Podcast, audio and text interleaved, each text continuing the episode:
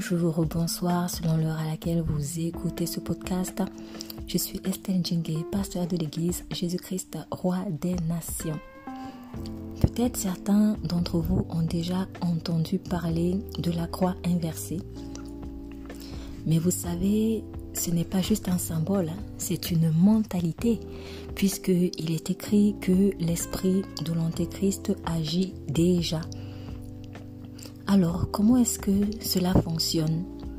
En un seul message culte, on ne peut pas tout dire, mais certains éléments ont déjà été relevés et il est intéressant quand même d'en avoir connaissance afin de voir euh, dans quelle dimension, dans quelle mesure est-ce que éventuellement je peux moi-même euh, agir ou euh, mon prochain peut agir dans une mentalité de la croix inversée car cela n'épargne pas certains chrétiens.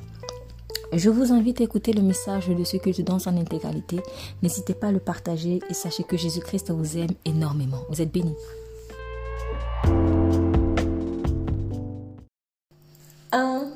1 Timothée,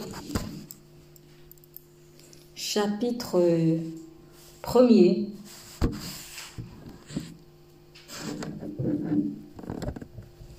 Un Timothée chapitre 1er.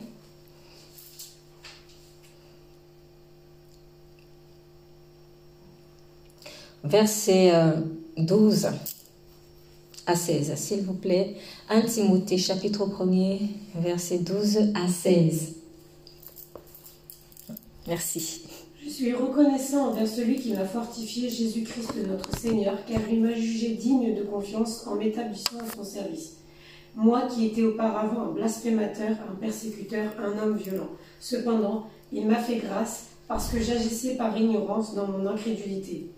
Et la grâce de notre Seigneur a surabondé avec la foi et l'amour qui sont en Jésus-Christ. Cette parole est certaine et digne d'être acceptée sans réserve. Jésus-Christ est venu dans le monde pour sauver des pécheurs.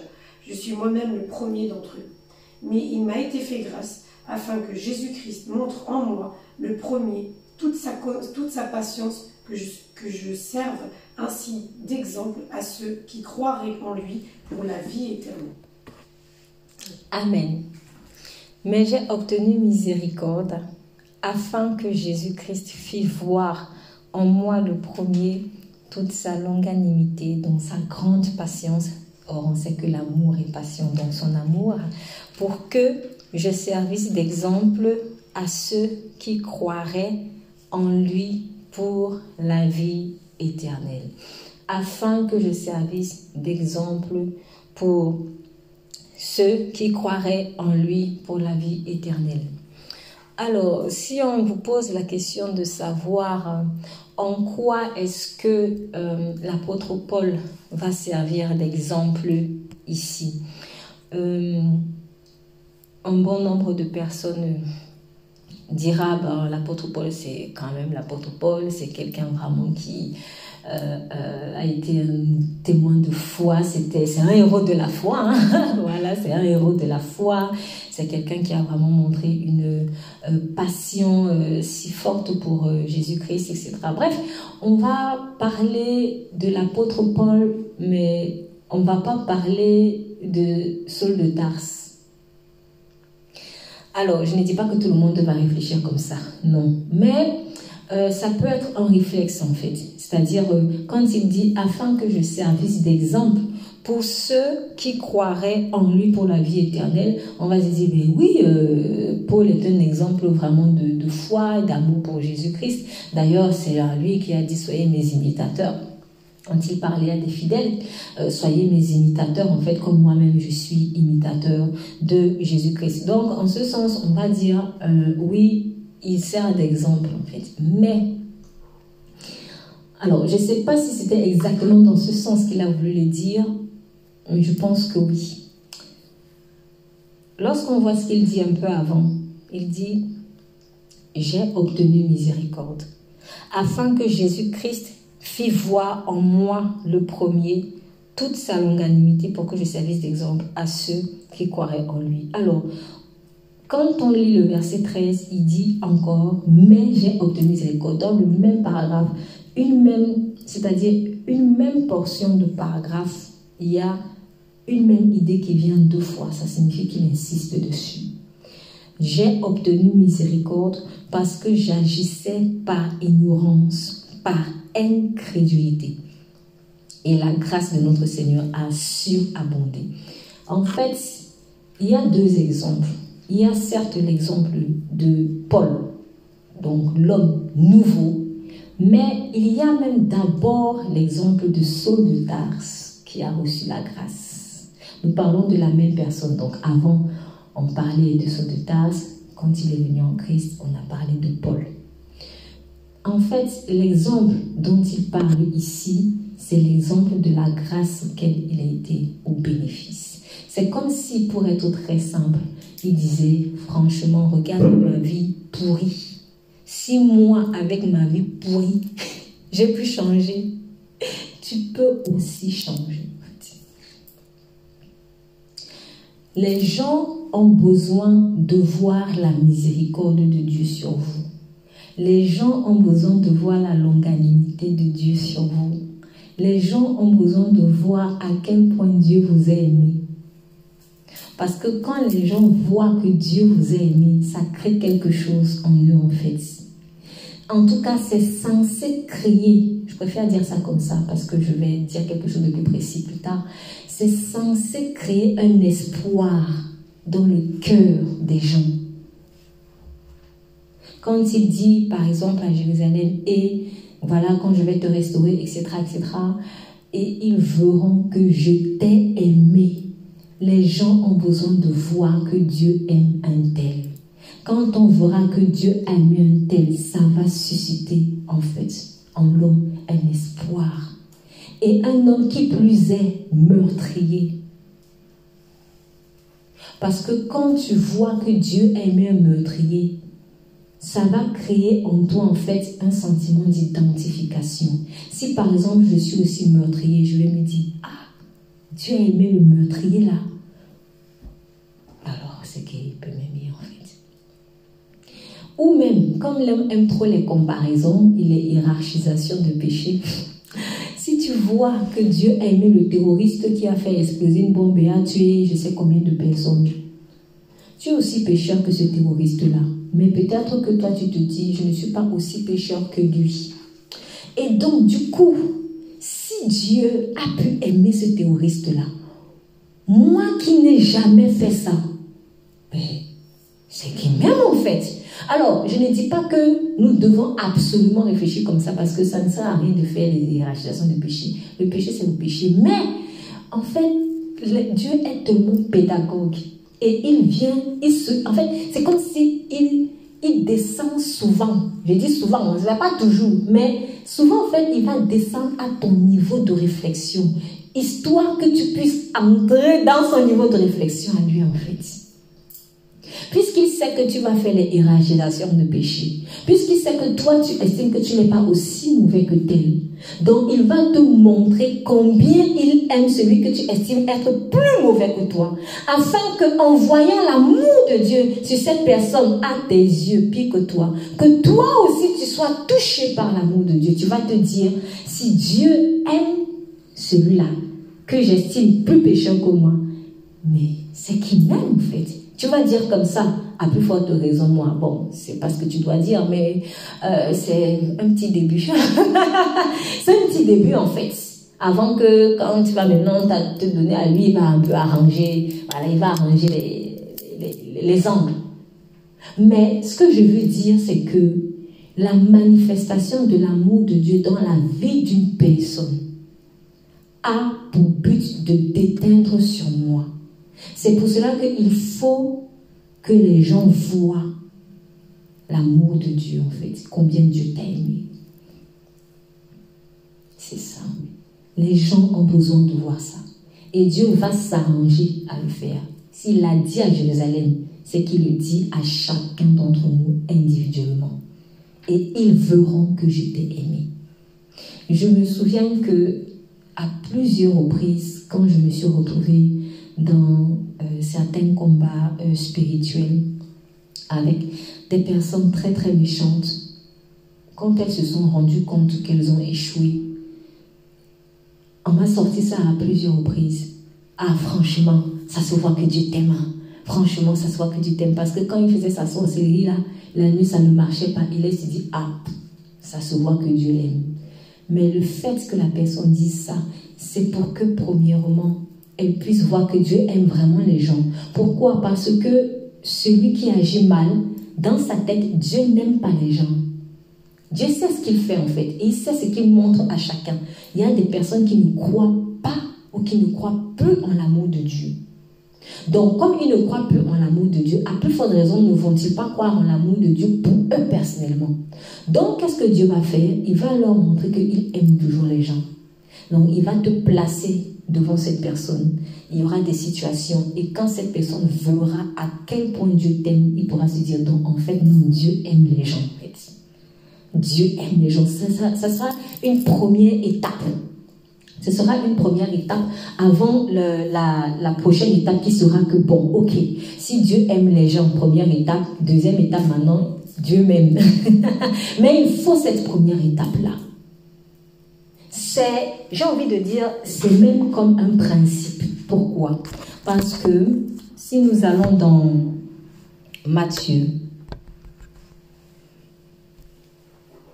Matthieu chapitre 3,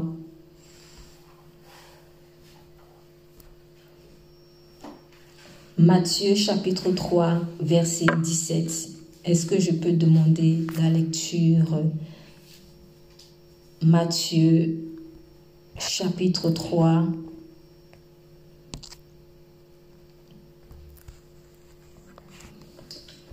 Matthieu chapitre 3, verset 17.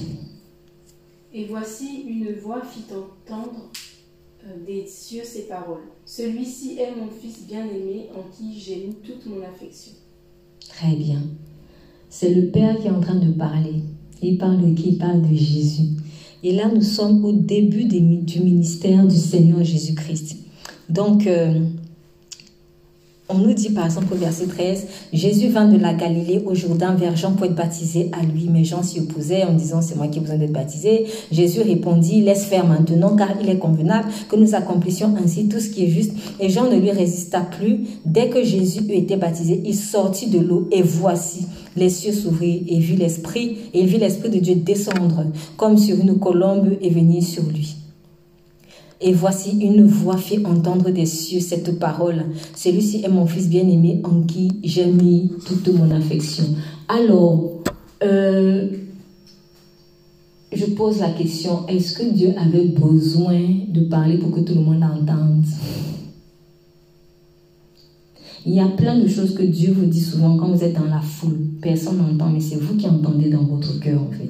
En tout cas, quand vous avez l'Esprit de Dieu, et même parfois, même pour ceux qui n'ont pas l'Esprit de Dieu, Dieu fait souvent la grâce vraiment de, de saisir souvent, euh, même ponctuellement, euh, un message par euh, une personne à qui il a envie de parler. Mais c'est pas tout le monde forcément qui entend. Mais ici, le Père fait exprès que tout le monde entende que Jésus-Christ est son Fils bien-aimé, donc qu'il aime et en qui il a mis toute son affection, donc tout son amour. En gros, vous voyez, celui-ci, je l'aime. C'est ça. C'est ça qu'il dit terre à terre. Dès que Jésus est sorti de l'eau, celui-ci, je le crie haut et fort, je l'aime. S'il a fait avec Jésus, il le fera avec nous. Donc il ne faut pas être étonné de ce que Dieu va, euh, euh, de ce que Dieu euh, puisse crier je ne sais pas moi, devant les gens, il pointe du doigt quelqu'un. Celui-ci, celle-ci, je l'aime. Il l'a fait avec Jésus parce qu'il veut montrer qu'il aime Jésus. Et il veut montrer en fait aux Israélites qu'il est un Père qui est aimant. Parce que les Israélites, à ce moment-là, n'avaient pas cette vision de Dieu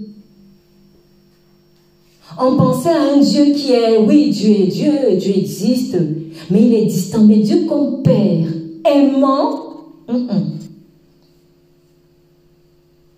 si tu disais même à l'un d'eux, tu sais, Dieu est ton Père et il t'aime, ah, il ne saisit pas.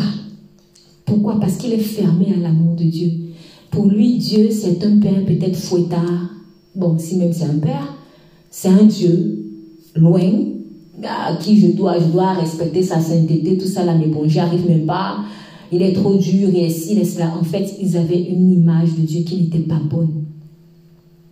Et pour cela, Dieu donc montre son fils en disant non seulement j'ai un fils, j'ai un fils qui veut dire que je suis un père. Remarquez, Jésus n'est pas venu nous présenter un Dieu juste en disant Dieu, Dieu. Il parlait du Père. Parce que nous avons besoin de connaître Dieu comme Père. Donc quand le Père dit, celui-ci est mon fils, c'est pour annoncer Israël, je suis un Père, je peux avoir un fils en fait. Si vous n'êtes pas au courant, je vous l'annonce. Je peux avoir un fils. En tout cas, si tu ne veux pas être mon fils, sache que moi j'en ai un. Peut-être toi, pour l'instant, tu refuses d'être mon fils, tu refuses d'être ma fille. Mais ce n'est pas parce que toi, tu as refusé d'être mon fils, que toi, tu as refusé d'être ma fille, que moi, je ne suis pas un père. C'est un peu comme quelqu'un qui, qui estime que voilà, je ne veux pas de père, je ne veux pas de mère, et comme je ne veux pas de père, comme je ne veux pas de mère, un père n'existe pas, une mère n'existe pas. Il ramène le problème qu'il a avec euh, euh, euh, le rejet, en fait, qu'il a de la paternité, de la maternité à lui tout seul. Pour moi, Dieu n'existe pas parce qu'un jour j'avais prié ceci et je n'ai pas été exaucé. Donc pour toi, tout l'univers doit vivre en mode Dieu n'existe pas. Tu ramènes les choses à toi. Donc Dieu est en train de dire non. Si toi tu as refusé que je sois un père pour toi, Sache que j'ai un fils. Je suis un père. Et le fait que tu refuses mon amour, que tu te fermes à mon amour, n'enlève en rien ma nature de père. Je suis un père. Et celui-ci, je l'aime. Je l'aime. Alors, maintenant, c'est là où vient un autre problème. C'est là où vient un autre problème.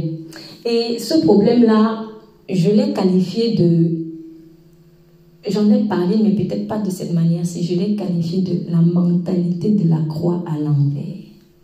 Je l'ai dit souvent un milliard de fois quand je parle de réfléchir à l'envers, en fait. En fait, on réfléchit tellement à l'envers, on ne se rend pas compte.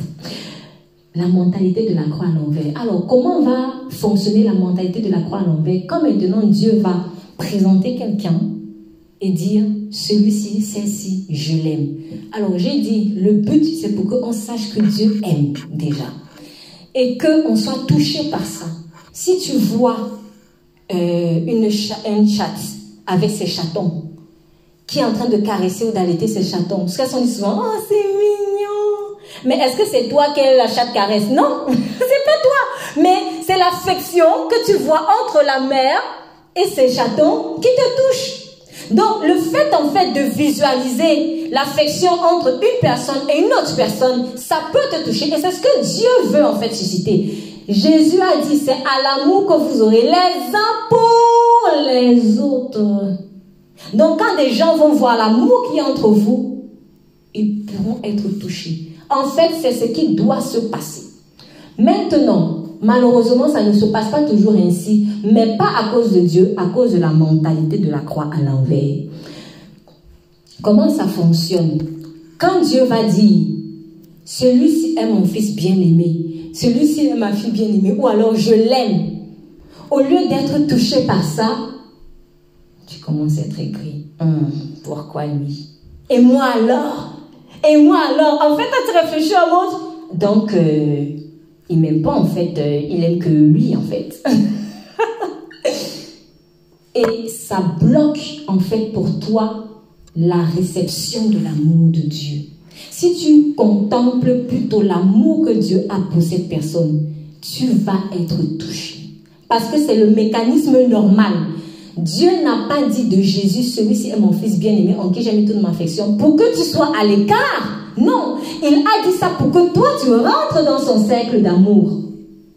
Mais dans la mentalité de la croix à l'envers, ça fait effet inverse, souvent.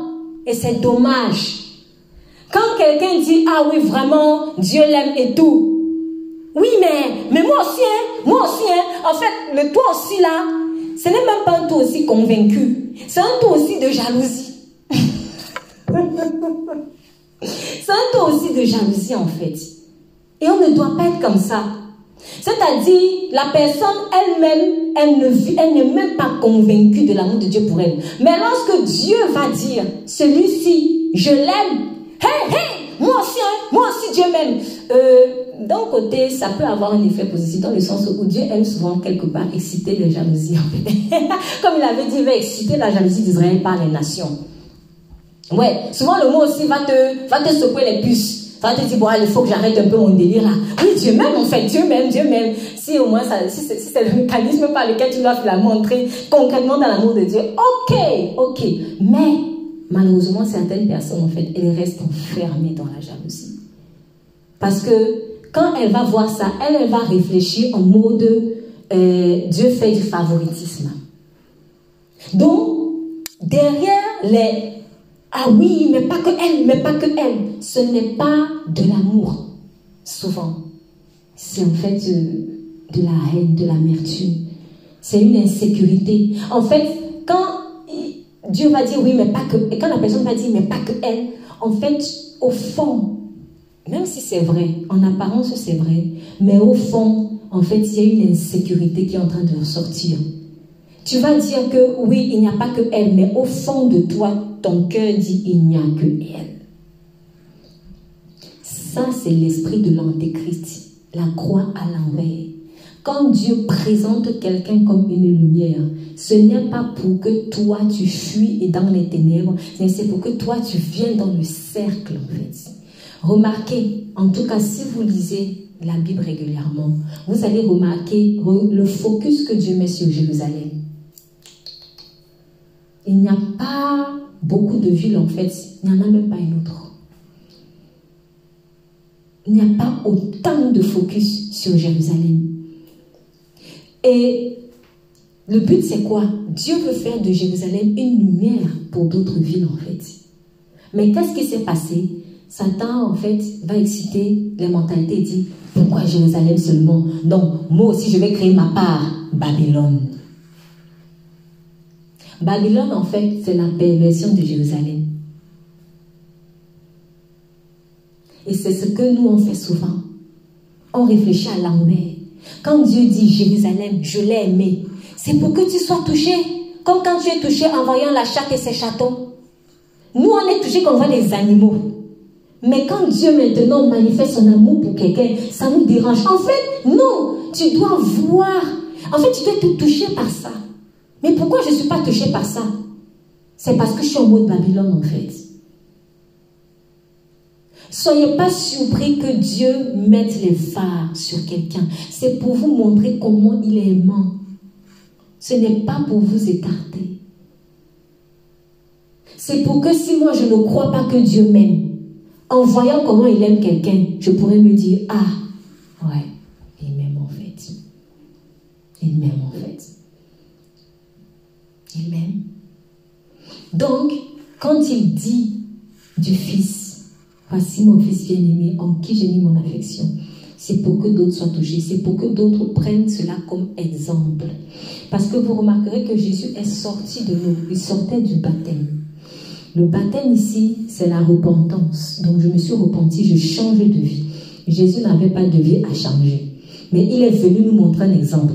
Donc, quand euh, il sort de l'eau. Quand il sort euh, de ce qui symbolise en fait un changement de vie, un engagement réel, une conversion, le Père dit, celui-ci est mon fils bien-aimé en qui je mets mon affection. C'est pour que d'autres aussi se disent que, ah, donc non seulement euh, je ne suis pas condamné à rester dans mon état de meurtrier et, euh, opposant de l'Église, là je suis en train de parler de la vie de l'apôtre Paul, mais je peux aussi être fils, je peux aussi être fille. En contemplant l'amour qu'il y a entre le Père et le Fils, en fait, je dois être touché. Si je ne suis pas touché, cela signifie que je suis dans la mentalité de la croix à l'envers, parce que Satan nous fait toujours réfléchir à l'envers. Les effets que quelque chose que Dieu fait dans nos vies, les effets que, pardon, quand Dieu pose un acte, les effets qui doivent être produits, souvent ils n'arrivent pas, ils reviennent à l'inverse. Cela montre que dans mon cœur, il y a un dysfonctionnement en fait. Donc il y a quelque chose de tordu qui va interpréter toujours mal à l'envers de la croix, parce que la croix, c'est l'amour. Dans la croix, il y a ma relation avec Dieu, il y a ma relation avec les hommes. Donc, dans la croix, quand je vais à la croix, je peux voir à quel point le Père a aimé le Fils. Et je peux aussi voir à quel point le Père a aimé les hommes. Pourquoi donc être étonné que Dieu te présente quelqu'un qui a aimé? C'est normal, c'est la croix. Mais quand, maintenant, quand tu inverses la croix, ça devient autre chose. Dans la croix inversée, nous, on va plutôt voir que quand Dieu a condamné quelqu'un, quand Dieu a puni quelqu'un, et que moi, je ne suis pas puni, alors c'est qu'il m'aime. Vous voyez Mais c'est ça. Le fait de voir les autres euh, euh, euh, punis, rejetés, et nous, en guillemets, exemptes, en fait, ça crée en nous un sentiment de « Oh, je suis à l'abri et donc Dieu m'aime ». Du coup, qu'est-ce qui se passe? Quand nous, peut-être, on va être corrigé par Dieu, on va voir ça mal. Pourquoi? Parce que dans notre mentalité de croire à l'envers, nous, on se disait que c'était les gens qui étaient punis, qui étaient détestés de Dieu. Et ceux que Dieu ne touche pas, ce sont ceux qui sont aimés de Dieu. Non, ma mentalité de la croix à l'envers. À l'envers. Quelqu'un même, quelqu'un même qui ne te dit pas tes vérités, je ne dirai jamais assez. La personne ne t'aime pas. La personne ne t'aime pas. Donc, j'avais vraiment en tout cas à cœur aujourd'hui d'attirer notre attention dessus. Si vous voyez que souvent quand vous êtes avec des personnes et que des gens voient Christ en vous, en fait, ils vont vous le dire. Les gens, en tout cas, sincèrement, quand ils parlent avec leur cœur, ils vont vous le dire. Oui, je vois quelque chose en toi. Les gens le disent. Alors pourquoi croyez-vous que Dieu pousse les gens à le dire? Parce qu'il faut que les gens voient que Dieu t'aime en fait. Il faut que les gens le voient. Parce que quand ils vont rentrer chez eux, ils vont dire, ah, moi je ne croyais pas en Dieu. Mais je vois qu'il y a un amour là entre Dieu et la personne. Mais c'est que Dieu existe en fait. Parce que l'amour que j'ai vu là, c'est que Dieu existe. Il n'y a, a, rien d'autre. C'est que Dieu existe et c'est que Dieu aime. C'est que Dieu est lumineux. En fait, toutes les éloges que les gens vous ont fait, ils vont attester que Dieu est réel. Peut-être pour l'instant, ils vont ils vont pas ils vont pas forcément se reconnaître dedans parce qu'eux, ils se sentent à l'écart. C'est une erreur. Mais c'est un commencement, en fait, de la délivrance. Le fait qu'ils reconnaissent la main de Dieu sur toi. C'est ça. Quand des gens reconnaissent la main de Dieu sur toi, un autre avantage, au-delà de ce qu'ils vont réaliser que Dieu est aimant, il y a la crainte de Dieu qui va venir. Pourquoi souvent on n'a pas la crainte de Dieu? Parce qu'on ne voit pas que Dieu aime les gens. Je prends un exemple. Quand tu fais du mal à quelqu'un, quand tu réponds mal à quelqu'un, quand tu insultes quelqu'un, si tu vois la main de Dieu sur la personne, tu continues de faire ce que tu fais, c'est que tu es fou. Normalement, quand on voit la main de Dieu sur quelqu'un, on ne touche pas. Donc, le fait de voir la main de Dieu sur quelqu'un, le fait de voir que Dieu aime quelqu'un, va susciter en toi, en fait, naturellement une crainte. Souvent, on est là, on prie, Seigneur, donne-moi la crainte de ton nom et tout, mais ça ne va pas toujours tomber du ciel comme une boule, poum. Non, en fait, c'est des circonstances qu'il va créer. Et parmi les circonstances que Dieu peut créer pour susciter en toi la crainte, c'est de présenter quelqu'un qu'il aime. Quand tu vois que Dieu aime tellement cette personne, franchement, tu vas réfléchir quatre fois avant d'agir dans le mépris. Moi, en tout cas, moi, c'est l'une des choses, l'une des choses qui m'aide énormément à respecter les gens. C'est que je vois comment Dieu les aime en fait. Quand je vois quelqu'un, même si la personne agit mal, je, peut-être je me suis mis en colère et tout ça. En colère et quand je vois quand même la grâce de Dieu sur la personne, je me dis, Père, tu aimes vraiment cette personne. Franchement, laissons couler. Pardonnons parce que je vois comment tu aimes cette personne en fait. Mais si toi tu ne veux pas voir à quel point Dieu aime cette personne, même méchante, tu ne seras pas délivré en fait de la méchanceté. Parce que l'orgueil, la rancune, le non-pardon, la dureté, tout ça c'est la méchanceté aussi. On ne voit pas comment Dieu aime les gens. On ne voit pas comment Dieu aime les gens. Il faut accepter de voir comment Dieu aime les gens. Il faut demander au Saint-Esprit, ouvre-moi les yeux sur comment tu aimes cette personne. En fait, Dieu même a déjà présenté, mais on ne voit pas. Ou on n'accepte pas. Et du coup, il n'y a pas de crainte. Quand Dieu, même, même par exemple, quand ses serviteurs, quand l'apôtre Paul demande d'honorer en fait ceux qui vous enseignent, c'est un exemple. Il y a deux catégories, j'ai observé. Il y a les gens qui vont le faire parce qu'ils veulent, ils veulent profiter, ils veulent en retour euh, un bout d'onction qui a sur la vie de cette personne en fait, de cette personne qui sert Dieu. C'est calculé. Ça, c'est pas le vrai amour. Mais quand tu vois à quel point Dieu aime son serviteur ou sa servante, naturellement tu vas honorer. J'ai pris le cas de, serviteurs de Dieu qui enseignent, parce que c'est ce que l'apôtre Paul dit. Mais c'est valable aussi pour tout un chacun, même pour ceux qui n'ont pas Jésus. Alors, comment je vais faire pour savoir que Dieu aime une personne? Pour moi, je vais parler d'une expérience personnelle en fait. Très souvent, pas que, mais très souvent, ça passe par l'intercession. C'est quand je prie en fait pour les gens. Je vois comment Dieu me plie en quatre pour les gens. Je me dis franchement, Seigneur, la façon dont tu me plies en quatre là, tu l'aimais. Si tu ne pries pas pour les gens, tu ne sauras pas à quel point ils sont aimés de Dieu. Et donc, tu ne pourras pas les aimer. Puisque le fait de visualiser l'amour de Dieu pour quelqu'un permet aussi de recevoir l'amour de Dieu. Voilà aussi pourquoi on ne reçoit pas toujours l'amour de Dieu. Parce qu'on n'intercède pas en fait pour des personnes. On ne prie pas pour eux. Donc du coup, on ne peut pas savoir vraiment ce que Dieu ressent pour eux. Et j'ai réalisé en, réfléchissant dessus, c'est ce matin en fait que j'ai réalisé ça, j'ai réalisé que, vous savez, il n'y a pas a, personne même, il n'y a personne qui aurait fait ce que Jésus a fait. Tu n'as rien fait. Tu es Dieu. Et tu quittes tout ça là pour prendre le risque même de mourir éternellement parce qu'il aurait pu pécher.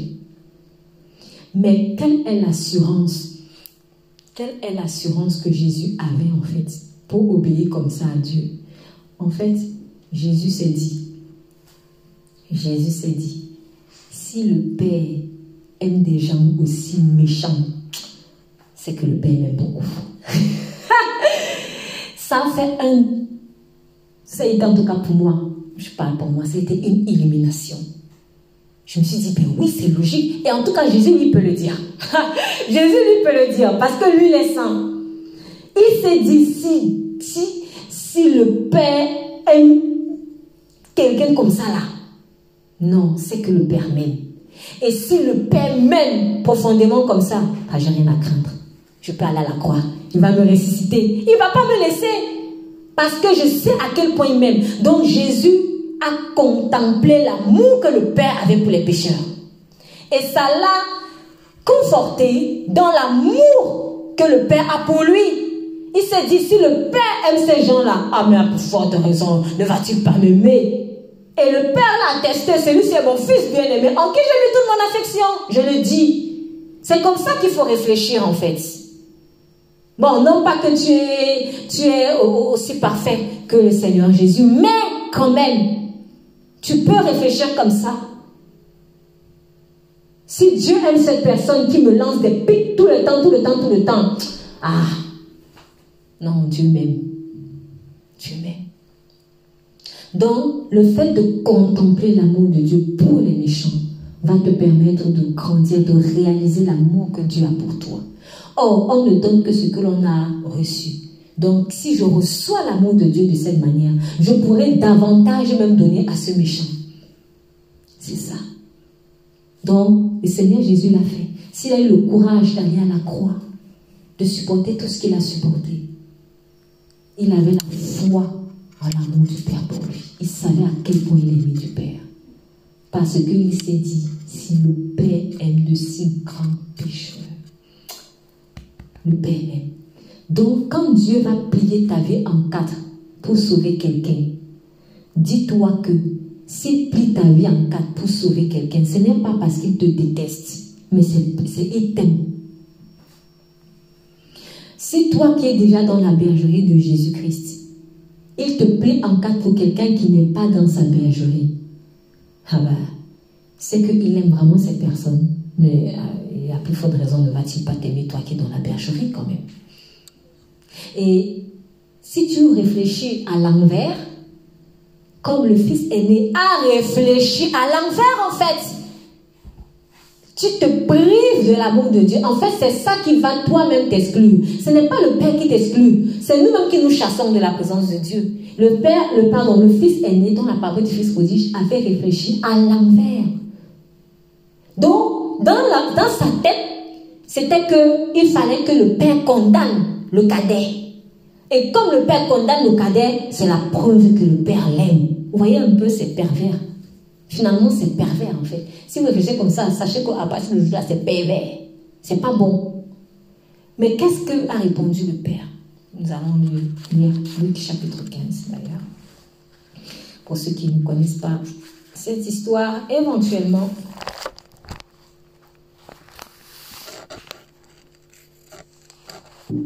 Donc, je vais demander, s'il vous plaît, la lecture à partir du verset 11 jusqu'au verset 32. Donc une première personne peut lire euh, du verset 11 euh, euh, au verset 22. pardon, au verset 24 d'abord. Une autre personne la suite. Merci pour la lecture. Il dit encore, un homme avait deux fils. Le plus jeune dit à son père, Mon père, donne-moi la part de l'héritage qui doit me revenir. Le père leur partagea. Peu de jours après, le plus jeune homme, le plus jeune fils, ramassa tout et est parti pour un pays éloigné, où il gaspilla sa fortune en vivant dans la débauche. Alors qu'il avait tout dépensé, une importante famine survint dans le pays, et commença à se trouver dans le besoin. Il alla se mettre au service d'un des habitants du pays, qui l'envoya dans des champs garder les porcs. Il aurait bien voulu se nourrir des caroubes que mangeaient les porcs, mais personne ne lui en donnait. Il se mit à réfléchir et se dit Combien d'ouvriers chez mon père ont du pain en abondance et moi, ici, je meurs de faim Je vais retourner vers mon père et je lui dirai Père, j'ai péché contre le ciel et contre toi. Je ne suis plus digne d'être appelé ton fils. Traite-moi comme l'un de tes ouvriers. Il se leva et alla vers son père. Alors qu'il était en commun, son père le vit et fut rempli de compassion. Il courut se jeter à son cou et l'embrassa. Le fils lui dit Père, j'ai péché contre le ciel et contre toi. Je ne suis plus digne d'être appelé ton fils. Mais le Père dit à ses serviteurs, apportez vite les plus beaux des vêtements et mettez-lui, mettez-le lui. Passez-lui un anneau au doigt et mettez-lui des sandales aux pieds. Amenez le veau qu'on m'a engraissé et tuez-le. Mangeons et réjouissons-nous, car mon fils, voici, était mort et il est revenu à la vie. Il était perdu et il est retrouvé. Et ils commencèrent à faire la fête. Or, le fils aîné était dans les champs lorsqu'il revint et approcha de la maison. Il entendit la musique et les danses. Il appela un des serviteurs et lui demanda ce que c'était. Ce serviteur lui dit, Ton frère est de retour, et parce qu'il l'a retrouvé en bonne santé, ton père a tué le veau gras. Il se mit en colère et ne voulut pas entrer. Son père sortit et le pria d'entrer. Mais il répondit à son père, Voici, il y a tant d'années que je te sers, sans avoir jamais transgressé tes ordres, et jamais tu ne m'as donné un chevreau pour que je me réjouisse avec mes amis. Et quand ton fils est arrivé, celui qui a mangé ton bien avec des prostituées, c'est pour lui que tu as tué le veau gras. Mon enfant, dit le père, tu es toujours avec moi et tout ce que j'ai est à toi. Mais il fallait bien s'égayer et se réjouir parce que ton frère que voici était mort et qu'il est revenu à la vie, parce qu'il était perdu et qu'il est retrouvé. Amen. Alors, maintenant, pourquoi est-ce que le fils aîné, et ici je dis tout le monde peut s'y retrouver, pourquoi il ne, s'est pas réjoui en fait? Pourquoi il n'a pas réfléchi de cette manière? Ah, mais si le père a pu faire la fête pour mon fils, mon, frère qui était dans la débauche, mais c'est qu'il m'aime vraiment en fait. Parce que moi, je n'ai pas fait tout ça. Mais si il a aimé mon frère qui était dans la débauche, de cette manière-là, au point de faire la fête pour lui, moi qui étais tout le temps dans la maison, qui était sous ses ordres, peut-être qu'en apparence, il n'a rien à me reprocher, mais à plus forte raison, même-t-il, waouh, mon père m'aime vraiment. Pourquoi il n'a pas réfléchi comme ça? Pourquoi on ne réfléchit souvent pas comme ça? Parce que nous sommes dans la mentalité de la croix à l'envers. Parce que pour nous, euh, la preuve que Dieu nous aime, nous aime, pardon, et eh c'est que les autres soient condamnés en fait. Mais ce que je suis en train de vous dire là, c'est comme ça que les satanistes réfléchissent. C'est ça que vous allez toujours entendre dans leurs phrases, va crever en enfer, va crever en enfer, on va te punir, tout ça. Pourquoi? Parce que pour eux, ils croient que, euh, en guillemets, il ne va pas crever en enfer, quoi, parce que son père, Satan l'aime. Mais ce sont les autres qui doivent crever en enfer. Mais quand ils parlent de Dieu, ils vont dire que c'est Dieu qui envoie, c'est Dieu qui punit, qui est méchant, qui envoie en enfer, qui fait ça. À l'envers. Arrêtons. Il faut arrêter les jalousies là, ça n'a pas de sens. Il faut bien que Dieu montre en fait son amour pour certaines personnes, afin qu'on voit comment il est. Quand on voit une histoire comme ça, franchement, quand tu étudies, si tu étudies ce texte, tu ne peux c'est impossible de passer à côté des caractéristiques d'amour de ce Père, en fait. Si tu étudies ce texte, tu vas réaliser comment le Père est. Pourtant, ce n'est pas de moi, peut-être, on n'a pas en train de parler de moi directement là. Moi, je ne suis pas allée avec des prostituées, euh, euh, euh, manger la, nourriture des porcs, etc., dilapider l'argent de mon père. Mais quand je vois comment un père aime son fils comme ça, ça me touche. Franchement, ça me touche. Euh, ceux qui sont euh, peut-être dans les réseaux sociaux là tout le temps, on a plein de, petites vidéos où on voit des marques d'affection. Tu vois le chien euh, qui va sauver ses petits, tu vois, bref, la mère qui se bat pour ses enfants. On voit tout ça. Ce n'est pas ma mère là-bas, ce n'est pas mon chien, ce n'est pas... Moi, ça ne me regarde pas. Je ne suis pas dans l'affaire. Mais quand tu vois les commentaires, les cœurs, trop mignons, oh c'est beau, vraiment l'amour, tu vois comment les gens sont touchés. Ça montre que les marques d'affection, même dans lesquelles je ne suis pas euh, euh, directement concernée, ont un effet direct sur moi. C'est un principe. Sortons de la mentalité de la croix à l'envers. Sortons de là. Si tu vois comment Dieu aime quelqu'un, ça doit te rassurer. Et d'ailleurs, en réfléchissant bien, je le dis parce que on est tombé sur un sataniste hier, mais pour moi c'était une confirmation fait du message. c'était une confirmation du message. Ce monsieur qui disait qu'il n'était pas content parce que soi-disant, euh, euh, oui, Dieu n'aime pas les homosexuels, Dieu n'aime pas les ceci, Dieu n'aime pas les cela. Alors, en rentrant chez moi, je me suis dit, s'il voit à quel point Dieu aime l'homosexuel, il veut être touché. En fait, tout ce qui le dérangeait, il ne parlait pas de lui. Hein.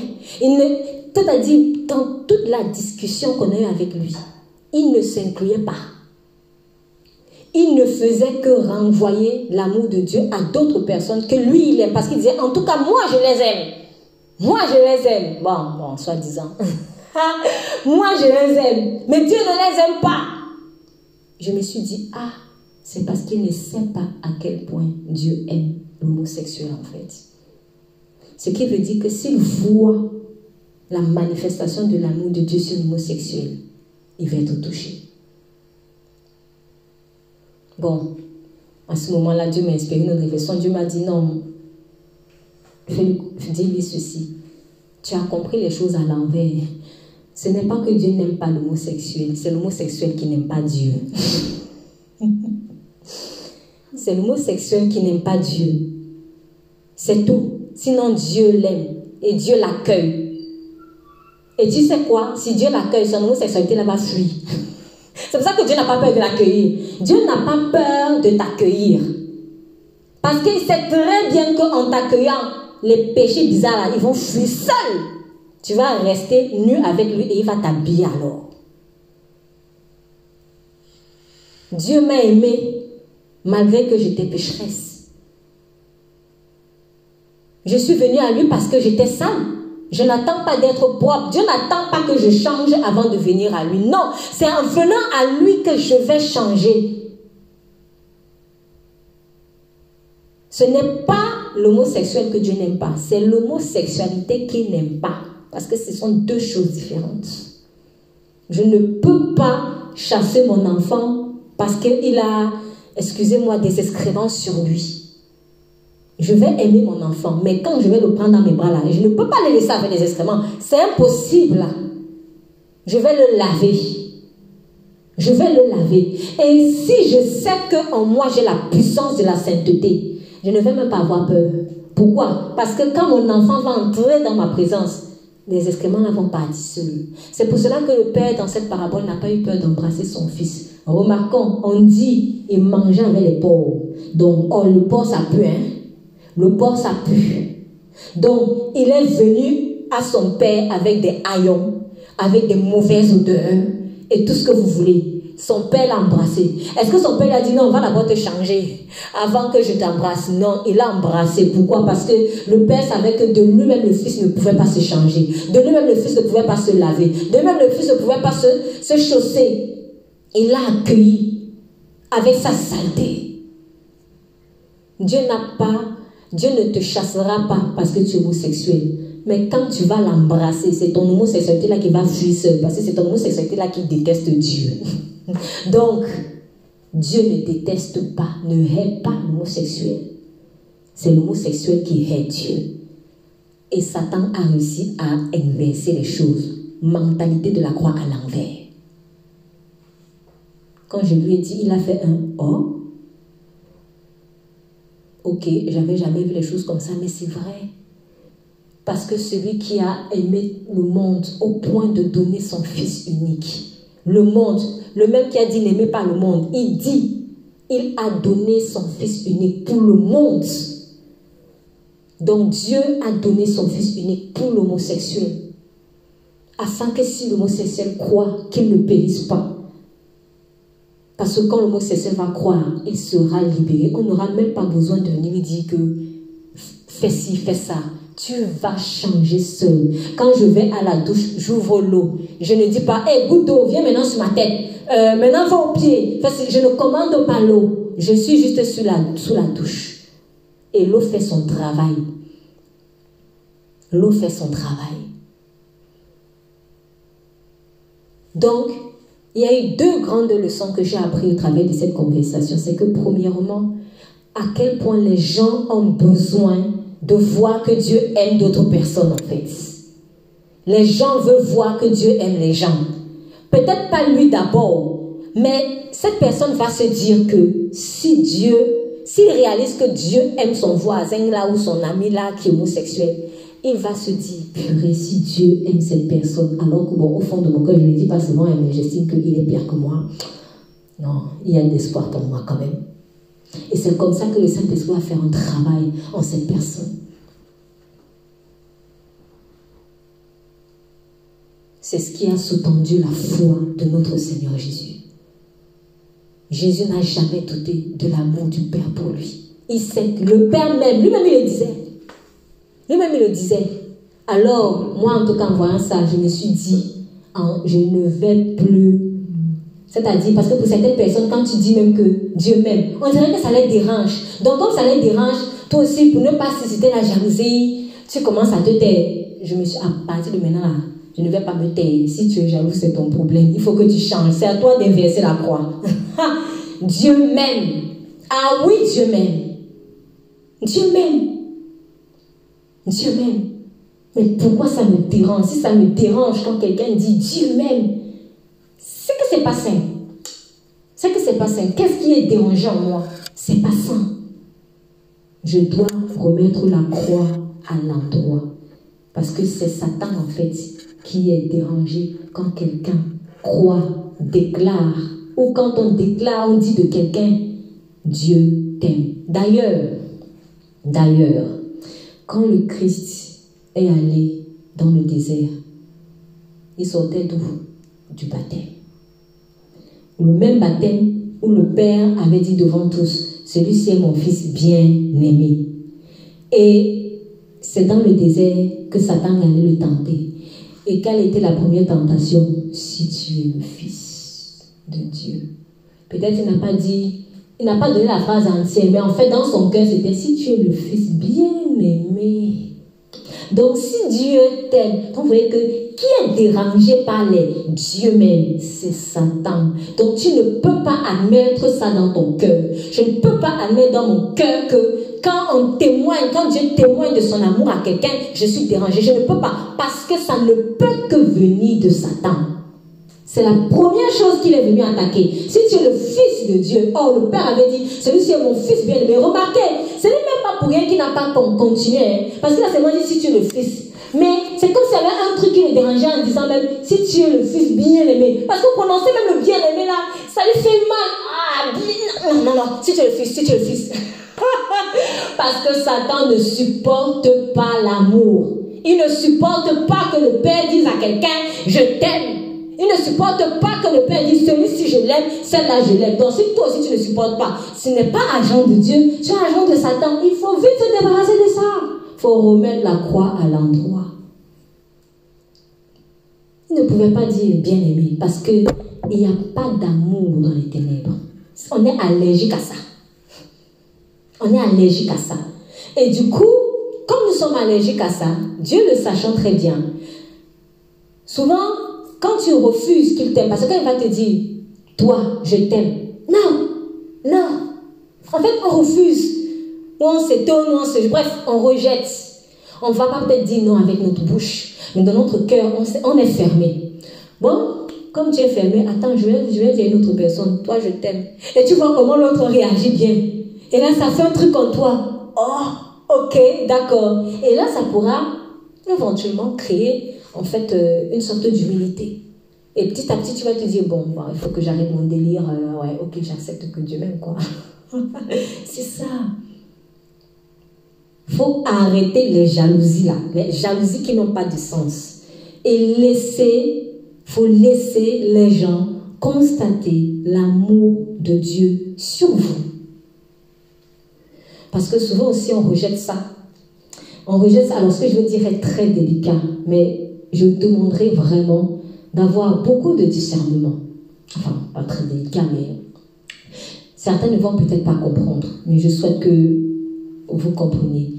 Dit souvent, en fait, quand tu dis, tu donnes ton témoignage à quelqu'un et que la personne va te dire, euh, euh, oui, vraiment, je vois que Dieu t'aime, hein, ça se voit que Dieu t'aime. Alors, il y a deux réactions.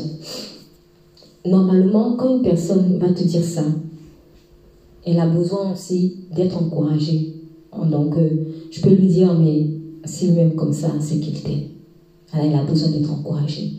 Mais il y a une autre, en fonction des états de cœur, tout dépend de l'état de cœur. Il y a des fois où la personne, peut-être je vais réagir en disant, oui, mais, mais toi aussi, hein, toi aussi. Hein. Mais en fait, c'est très subtil. Mais en fait, le tout aussi là, parfois, je dis parfois, pas toujours, mais parfois en fait, il traduit même un rejet de l'amour de Dieu en moi. C'est très subtil. Il faut avoir vraiment du discernement pour euh, saisir ça. Euh, c'est pas moi qui ai dit, c'est le proverbe, le proverbe, euh, alors c'est le proverbe 18 où il est écrit que les paroles d'un homme sont des eaux profondes.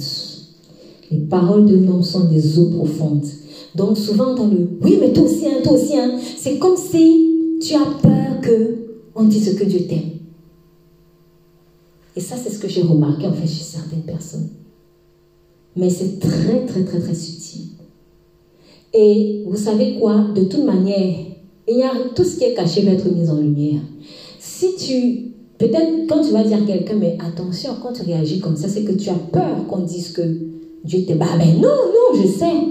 Quelques temps plus tard, tu vas voir, les, regarde les attitudes que tu as, qui traduisent que tu n'as pas foi en l'amour de Dieu, en fait. Donc, ça montre même que quand tu disais à la personne, oui, mais toi aussi, toi aussi, en fait, tu rejettes la balle. Parce que tu es gêné qu'on dise que Dieu t'aime. Mais tu es gêné qu'on dise que Dieu t'aime. Pourquoi? Parce que tu as peur que la personne se sente gênée, se sente mal, parce que Dieu t'aime. Est-ce que Jésus était gêné quand le Père a dit celui c'est mon fils béni Il n'a pas commencé à crier partout. Mais, aussi, faut aussi, faut aussi, vite, vite. Non, il assume la chose. Il assume la chose. le Père même. C'est pour cela aussi qu'on a crucifié, parce que certains se sont dit, il se prend pour qui? Donc je ne dois pas dire que Dieu m'aime. Je ne dois pas dire ça. Si c'est vrai, je dois le dire.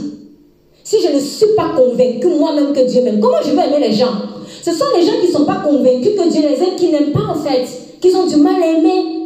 C'est normal. À l'envers, nous on, réfléchit les choses. En fait, nous on veut rassurer les gens parce qu'on a peur que, oui, ils se comparent à moi, qu'ils soient jaloux, tout ça. Mais si tu as peur, c'est ce que toi-même tu as encore les semences de jalousie et tu, tu te dis que tout le monde va réfléchir comme ça. Donc il faut te libérer de ça. Il faut te libérer de ça en fait. Souvent, des bénédictions de Dieu sont là pour être un témoignage pour les autres. Je me souviens que quand je n'étais pas encore en crise, quand j'étais enfant, il y avait une obsession en moi de ce que il faut pas absolument montrer ces bénédictions parce que les gens vont être jaloux. Et ça, ça me pourrissait la vie en fait. Je voulais tellement ménager en fait les... En fait, je me rends compte que je voulais ménager les jalousies. C'était ça.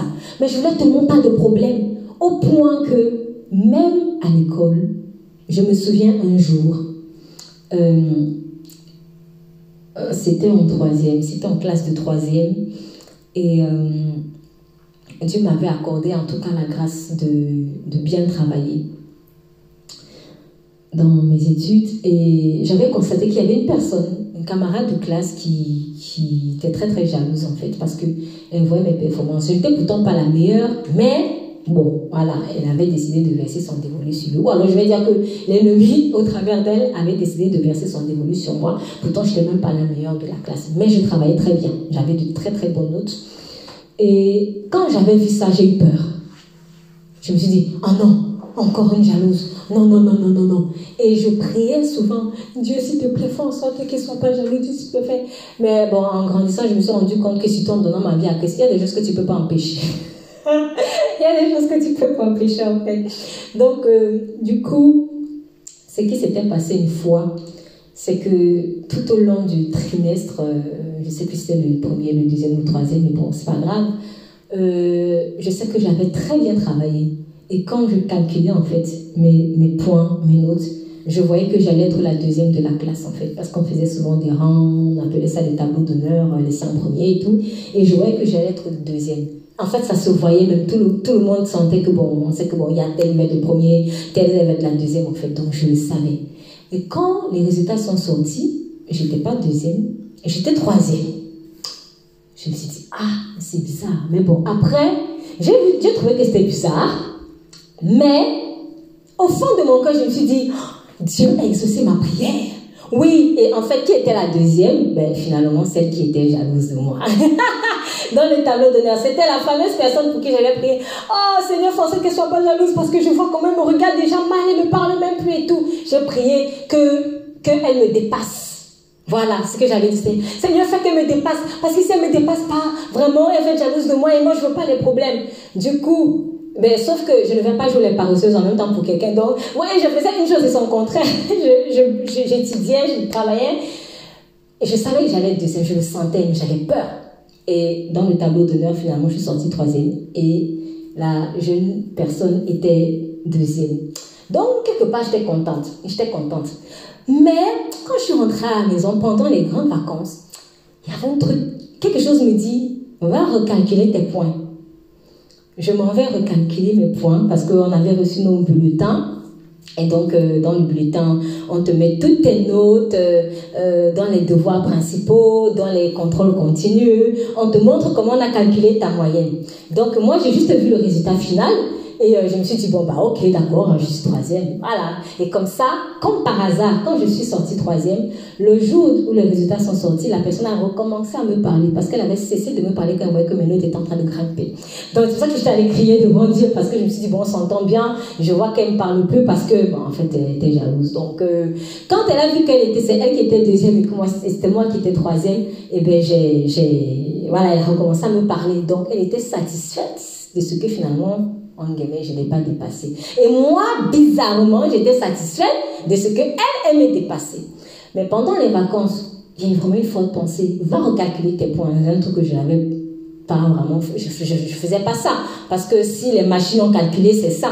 Mais je m'en vais recalculer mes points. Et je me rends compte qu'il y a eu une grande erreur dans le calcul de mes points. On m'avait bouffé 15 points. Jusqu'à 15 points. Alors, on aurait bouffé demi-point, ok. On aurait bouffé un point, ok. Même 5 points, c'est déjà grave. Mais jusqu'à 15, j'ai dit non, non. Je me suis dit non, non, non, là, là, on ne fait plus le sentiment. quand quand l'année d'avant, la rentrée est arrivée, je suis allée voir le directeur. Je lui ai dit non, voilà, il y a quelque chose de grave là. On m'a bouffé 15 points. Il dit non, mais c'est pas possible quand même et tout. Il a calculé, il s'est rendu compte que c'était ça. 15 points, c'est énorme. Et ces 15 points-là me faisaient largement passer en deuxième position. Donc, en fait, oui, j'étais vraiment la deuxième. Et du coup, ben, on, a a a refait un nouveau tableau. Même si c'était déjà la rentrée, on a refait un nouveau tableau. Et quand on a fait le, nouveau tableau, eh ben, la personne a encore recommencé à me bouder. et je me souviens que quand j'ai donné ma Jacques, c'est cette histoire, rappelé cette histoire. Et il m'a dit, est-ce que tu te souviens de telle histoire, tel jour, tel jour? J'ai dit oui. Il me dit, c'est ton état d'esprit en fait. Si tu as tout le temps peur que des gens soient jaloux de toi, tu ne vas jamais entrer dans les plans que j'ai pour toi. Parce que tu vas te priver en fait des grâces que j'ai pour toi. Tu étais prête à sacrifier ta place pour quelqu'un, mais ça ne correspond pas à ma justice. C'est Dieu qui doit te dire sacrifie-toi, mais ce n'est pas toi qui dois jouer le king pour aller te sacrifier pour quelqu'un. Surtout quand le sacrifice est empreint de mensonge. Parce que c'est un mensonge. C'est un mensonge. C'est un mensonge.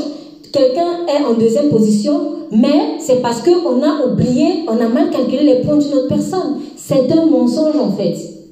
Donc, j'ai compris que j'avais tendance à ménager les gens quand j'estimais qu'ils sont jaloux parce que j'avais peur des problèmes. C'est de la lâcheté. Et ça, et ça casse ton assurance en fait. Ça casse ton assurance. Ça fait que tu as peur de dire qui tu es en Christ. Mais franchement, regardons Jésus-Christ. Avec toute l'humilité qu'il avait, avait-il peur de dire qui il est? Même devant, puis même quand on le, on le flagellait là, et vous verrez le Fils de l'homme assis à la droite du Père. même quand on le flagellait, même en plein procès, même avec une couronne d'épée sur la tête, il disait en fait qu'il descendra dans la gloire, dans la puissance avec les anges. Jésus savait dire quand il le faut qui il est, sans avoir peur. Il faut assumer ta position en Christ. Sinon, tu vas chasser même les démons comment? Parce que quand tu chasses les démons, il y a une assurance que tu dois avoir. Souvent, certaines personnes, elles n'arrivent pas à exercer leur autorité en Christ parce qu'elles sont toujours en train de faire les ménagements. Si tu es toujours en train de faire les ménagements sur les jalousies des gens, tu casses ton assurance. Et quand tu casses l'assurance, ça va aussi avoir un effet sur l'assurance même de ton identité en Christ. Et le Saint-Esprit m'a dit en fait que c'était spirituel, ce qui s'est passé. Il m'a dit que tu as cru que c'était moi qui t'avais exaucé. Mais ce n'était pas moi qui t'avais exaucé, c'est Satan la mort et la vie sont au pouvoir de la langue. Seigneur, fais qu'elle me dépasse, fais qu'elle me dépasse, mais est-ce que c'est ce que Dieu veut? Ce n'est pas que Dieu vient, vient faire les comparaisons, mais chacun récolte ce qu'il a, il a semé. Si moi j'ai travaillé, j'ai beaucoup, j'ai travaillé pour avoir ces résultats. Quelqu'un il est là, il ne fait pas le, le, job, eh bien, eh ben, il récolte ce qu'il sème. À un moment donné, à un moment donné, l'ouvrier mérite son salaire. L'ouvrier mérite son salaire. Et Dieu m'a dit, ça ne pouvait pas être moi qui t'ai exaucé parce que je n'exauce pas dans le mensonge. Ma grâce, ce n'est pas dans le mensonge. L'amour se plaît dans la vérité. Et la vérité, c'est que tu devais avoir des 15 points. C'est ça. Donc, il faut arrêter cette hypocrisie-là. Oui, je l'appelle hypocrisie. C'est-à-dire quand quelqu'un te dit, oui, on voit que Dieu t'aime. Oui, mais toi aussi, toi aussi, parce que tu as peur que la personne soit jalouse. Non, pourquoi elle est jalouse? Pourquoi? C'est qu'elle est dans une mentalité de croire à l'envers. Oui, je sais Dieu même. Je sais Dieu même. Tu peux aussi entrer si tu veux, mais avant de te dire que tu entres là, moi je dis, j'assume, Dieu même. Si ça te plaît, ça te plaît, ça te plaît pas, c'est ton problème. Ah oui. Il faut avoir cette assurance-là. Dieu m'aime. Dieu m'aime. On ne me touche pas parce que je suis la prunelle de son œil. Comment tu peux avoir une telle assurance quand tu es en train de ménager la chair des gens? Comment? Comment? Dans le combat spirituel, si tu n'as pas l'assurance que Dieu t'aime, on va te bouffer comme un criquet. On va te bouffer. Parce que dans le combat spirituel, c'est une question d'identité. Souvenez-vous, souvenez-vous de ce démon qui était, qui avait tabassé les sept fils de Séva. Je sais qui est Jésus. Je sais qui est. Elle n'a pas dit ce que tu, ce qu'il a fait. N'a pas dit je sais que ce que je sais ce que Jésus a fait. Je sais pas ce que Paul a fait. Je sais qui est Jésus. Je sais qui est Paul. Mais toi, qui es Qui es-tu? Qui es-tu? C'est une question d'identité. C'est une question d'identité. Qui es-tu? Alors si maintenant je viens douter de qui je suis. Non mais sérieux. Et quand maintenant des gens vont, eux, Dieu ouvre les yeux des gens pour qu'ils voient qui tu es. Toi aussi, tu viens faire les oui, mais non, non, non, non, non, non, non, non, non, t'as pas compris. Il faut que les gens voient qui tu es. Il faut que les gens voient la lumière que tu es. On ne peut pas cacher une lumière sous le boisseau. Mais on l'expose pour qu'elle soit vue. Alors pourquoi je vais me cacher? Si quelqu'un dit, ah oui, on voit que Dieu t'aime. Oui, oui, je sais. Dieu m'aime. Dieu m'aime. Dieu m'aime. Dieu m'aime. Et parce qu'il m'aime, je peux t'aimer aussi. Plein de personnes qui vont, qui vont prêcher à d'autres là, ou témoigner à d'autres. Les gens savent. Quand tu dis, ah tu sais, Jésus t'aime, mais toi tu n'es même pas convaincu de l'amour que Dieu a pour toi. En fait, si tu n'es pas convaincu de l'amour que Dieu a pour toi, la prière que tu vas faire à cette personne, elle sera faible. Mais je vais vous donner un exemple. Je vous donne un exemple. Imaginez, vous êtes en détresse. Vous êtes en détresse. Peut-être que vous doutez de l'amour de Dieu pour vous. Vous doutez de l'amour de Dieu pour vous. Ou vous ne savez même pas que Dieu vous aime du tout. Et tu rencontres quelqu'un qui sait très bien que Dieu l'aime. Tu rencontres une autre personne qui te parle souvent de Dieu, mais en qui tu ne vois pas la même assurance. Toi, tu as envie qu'on prie pour toi. Tu vas aller voir qui? Celui qui est convaincu que Dieu l'aime lui? Ou alors celui qui, bon, on ne sait pas trop. Qui vas-tu aller voir? En tout cas, moi là, je ne vais pas aller voir quelqu'un qui ne sait pas que Dieu l'aime. Parce que s'il ne sait pas que Dieu l'aime, il va prier quoi sur moi? Il va prier quoi sur moi? Au début, les gens ont besoin, bon, on ne se fie pas à l'homme, mais ils vont d'abord se fier à toi. Parce qu'ils ne connaissent pas Jésus. Tu vas être la passerelle. Mais pour qu'ils se fient à toi, il faut qu'ils voient la grâce qui est sur toi. Il faut qu'ils voient que tu es le fils ou la fille bien-aimée de Dieu. Parce que quand il va réfléchir, il va se dire, ah, la façon dont Dieu l'aime là, c'est sûr que quel que soit ce qu'il va demander à Dieu, Dieu va lui donner. Hein. Donc ça signifie que si je lui demande de prier pour moi, Dieu va l'exaucer. Est-ce que vous voyez un peu le mécanisme? C'est logique, non? C'est logique. Mais si toi-même tu fais ça, oui, mais toi c'est toi aussi. Lui, tu vas lui dire lui aussi, mais lui-même il n'est pas convaincu de ça. Donc c'est comme si tu es en train de le renvoyer. Bon, moi je lui me dit que lui aussi, mais moi je ne suis même pas sûr. Alors que quand j'assume d'abord, j'assume que Dieu m'aime. Maintenant, comme je sais que Dieu m'aime, est-ce que tu veux que je prie pour toi? Oui. Pourquoi? Parce qu'il sait que Dieu t'aime. Et il se dit, si Dieu t'aime, ce que tu vas lui demander, il va te donner. C'est parce que Jésus disait, le Père ne me refuse rien. Père, je sais que tu ne me refuses rien. Pourquoi beaucoup de gens couraient vers Jésus? Parce qu'ils avaient vu que le Père ne lui refuse rien. Est-ce que ça signifie que le Père n'aimait pas ces gens-là? Le Père aimait ces gens-là, mais eux ne savaient pas à quel point ils étaient aimés du Père. Donc, en attendant, on va vers celui que Dieu, on pense que Dieu aime. Et Dieu accepte ça, parce que le but, c'est que tu rentres d'abord dans la barque. C'est un pédagogue, il va étape par étape. Et maintenant, quand toi, que Dieu aime, c'est-à-dire quand il sait que Dieu t'aime, tu vas prier pour lui. Dieu va l'exaucer. Peut-être tu as prié qu'il soit guéri. Maintenant, il va voir qu'il est guéri. C'est à ce moment-là qu'il va se dire, hé, Dieu m'aime aussi. Oui, c'est ça en fait. Donc, il faut arrêter de, de, faire les, les, les, fausses humilités là. Il faut arrêter. Soit les fausses humilités, soit des jalousies qui n'ont pas de sens.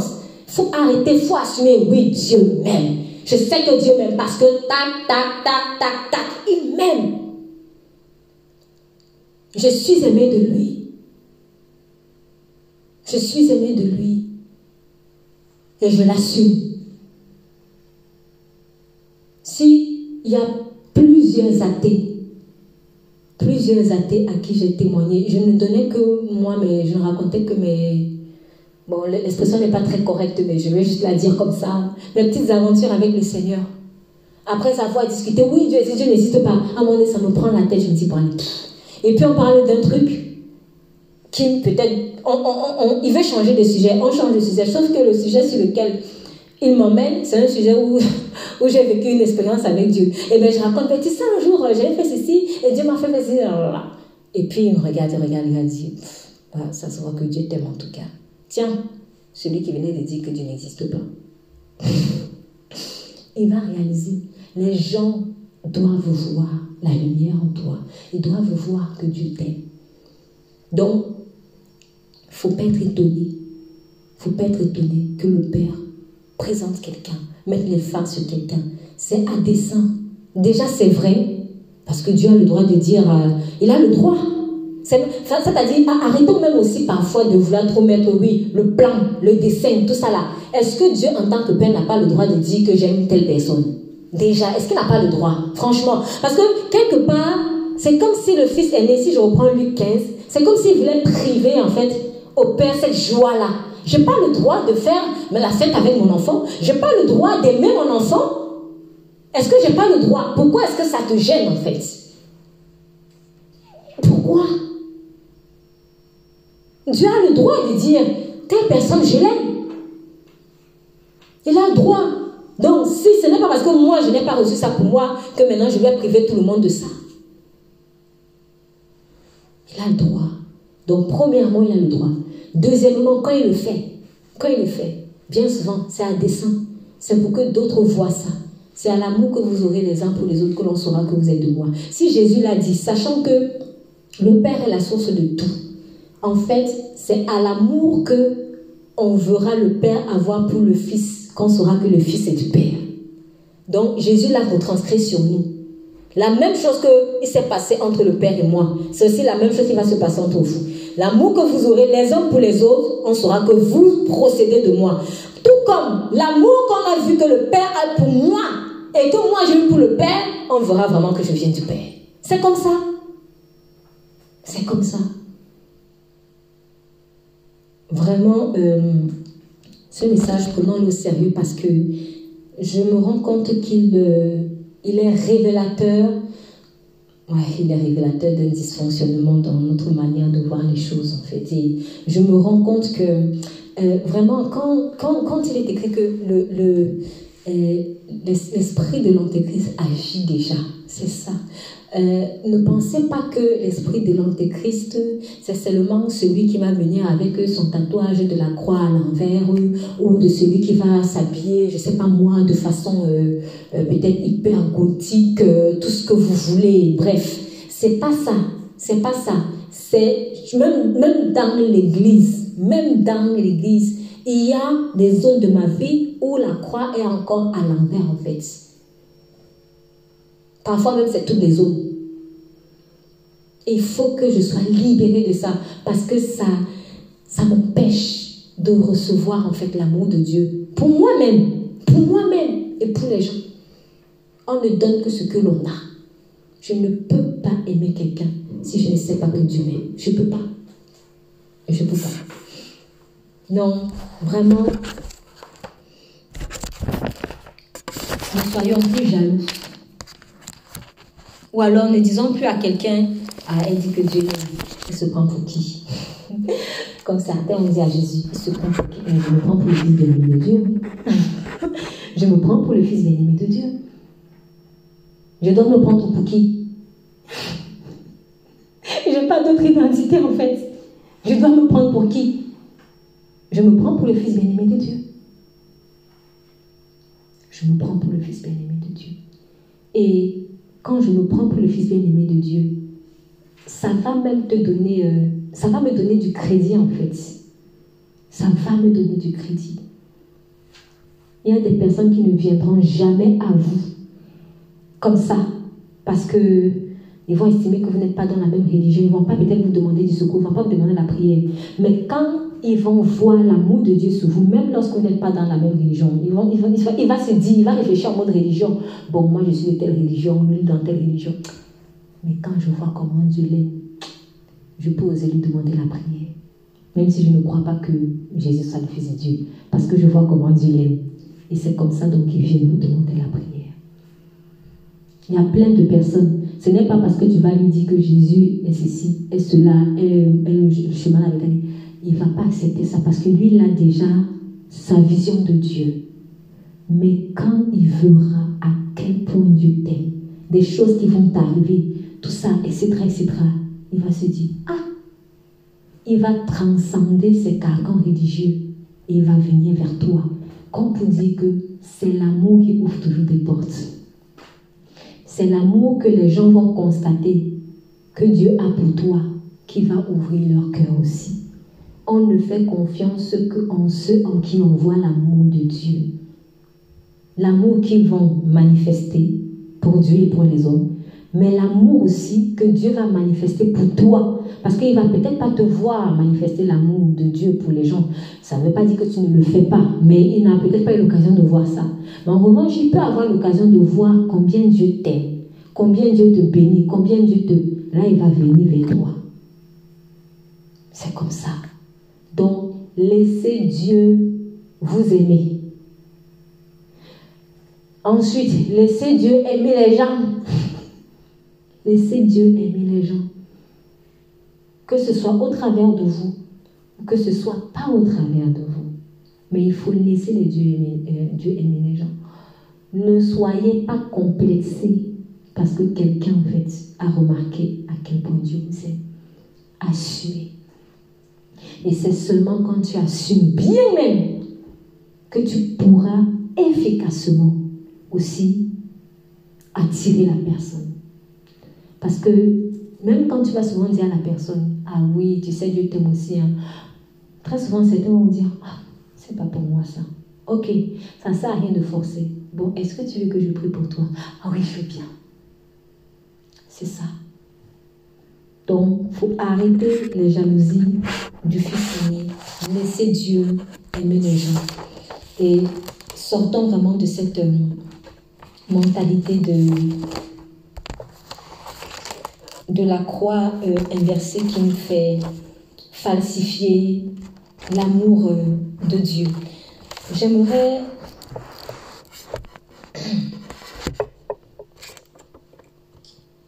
donner des exemples précis, un exemple précis par rapport à comment est-ce que euh, cet esprit de cet esprit antéchrist peut nous faire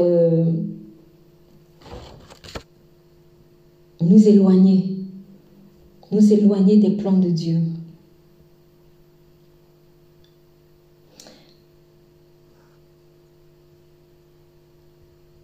Euh, je pense que j'en ai déjà parlé, mais je quand même revenir dessus, sur Judas. Euh, on, va, on va aller dans 2 Thessaloniciens, chapitre 2, s'il vous plaît. 2 Thessaloniciens, 2 Thessaloniciens, chapitre 2.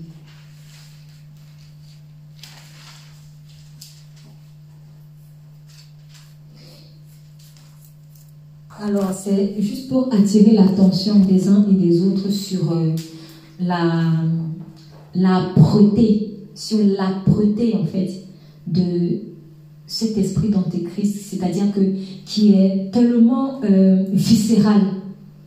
En fait, euh, je me rends de plus en plus compte que, quand, en fait, quand je parle de cette mentalité de croix inversée là, c'est tellement profond, souvent, hein, c'est tellement profond en nous. C'est comme euh, quelqu'un qui a, qui a, par des pieds, quelqu'un qui a handicapé des pieds, peut-être son pied est penché comme ça.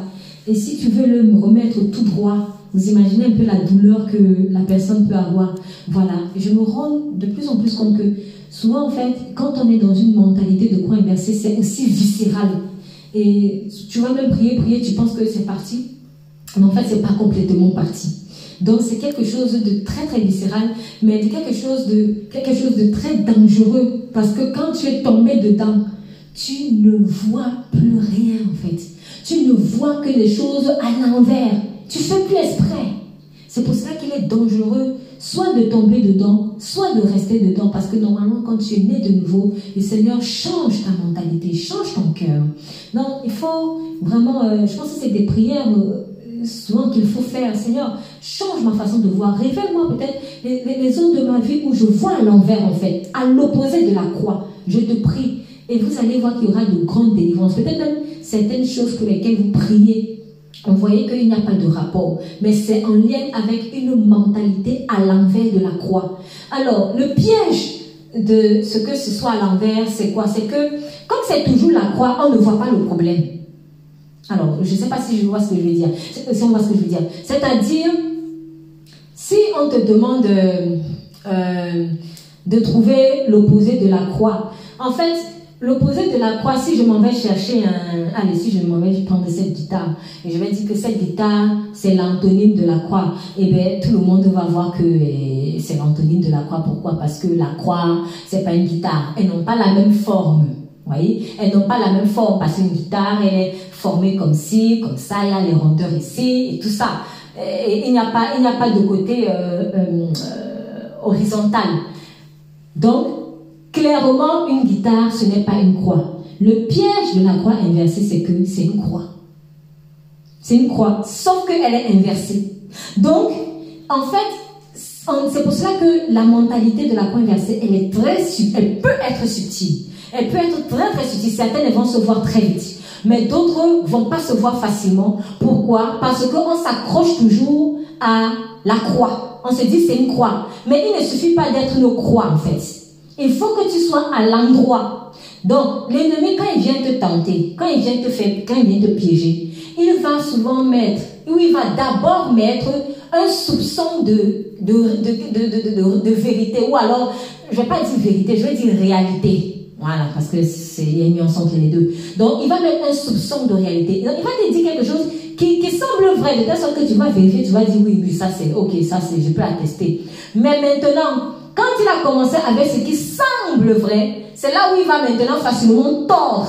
C'est ça en fait. Donc, malheureusement, nous, on ne voit pas les choses dans leur entièreté. Nous, on voit que le côté qui est, ah oui, mais ça c'est vrai, c'est une croix. Bah oui, c'est bon, c'est une croix. Oui, Jésus moi c'est une croix. Alléluia. Mais en fait, non. Regarde bien la croix. Regarde bien l'emplacement. Tu ne vois pas que la tête est en bas, en bas et en haut. C'est ça. Donc, il y a souvent dans nos vies, on, tombe souvent dans des pièges comme ça, en fait. C'est par exemple, je vais prendre un exemple très simple. Un, faux prophète. Voilà, un faux prophète. Ne croyez pas que le faux prophète, c'est celui qui va souvent te dire, hé, toi là, j'ai vu que hier, tu avais porté une robe blanche. Bon, euh, hier, toi, tu avais porté plutôt une robe noire. Toi, tu vas dire, non, celui-là, ça, c'est pas vrai, c'est faux. Et tout ça. Ça va être facile à détecter. Mais, j'ai envie de dire, euh, les vrais faux prophètes, les vrais faux prophètes, permettez-moi l'expression, les vrais faux prophètes vont passer par des choses qui sont réelles d'abord.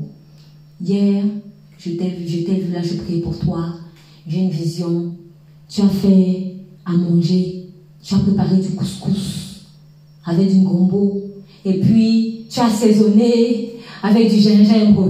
Il donne des détails, et c'est vrai, c'est vrai, c'est vrai, hier j'ai fait du couscous avec du gombo. Et j'ai mis du gingembre. Tout ça là, c'est vrai. Le lendemain, oui, hier j'ai prié pour toi et j'ai vu que tu as, ton mari est tombé malade.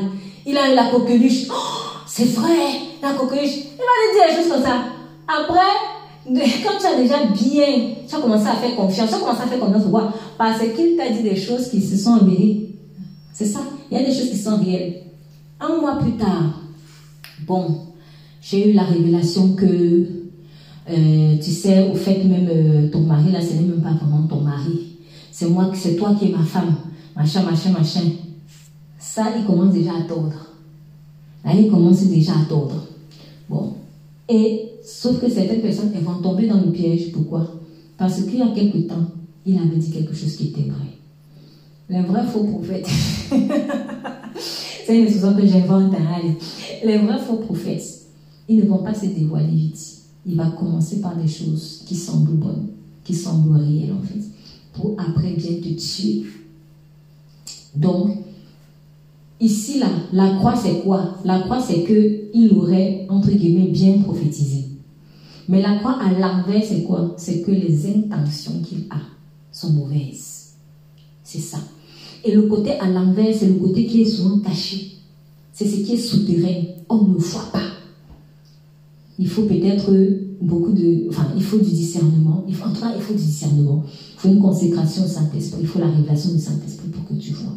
Donc, c'est pour cela que la mentalité de la croix l'envers, elle est subtile. Et que souvent, même en tant que chrétien, on est tellement convaincu que ce qu'on pense est vrai alors que c'est un raisonnement à renverser.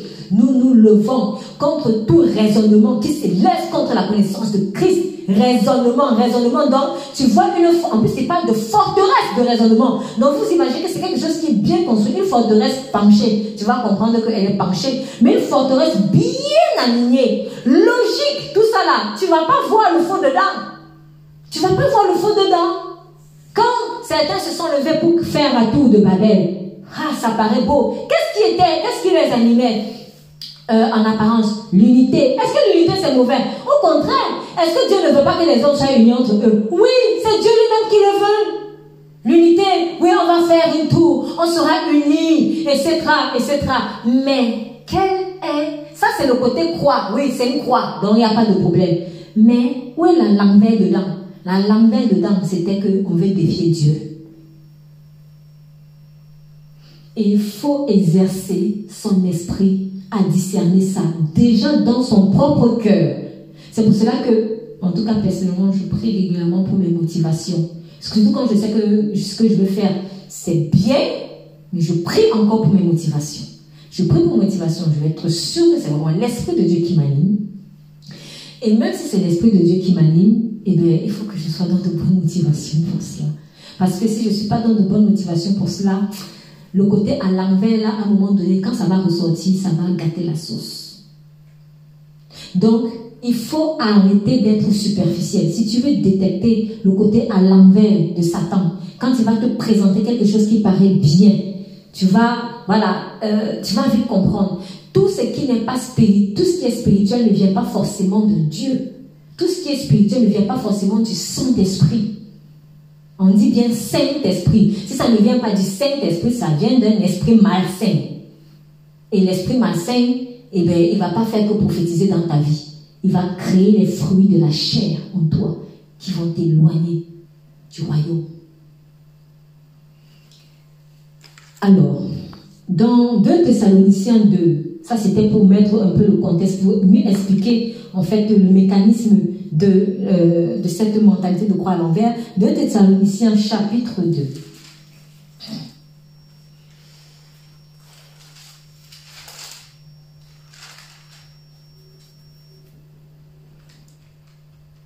Alors, on va lire à partir du verset 1er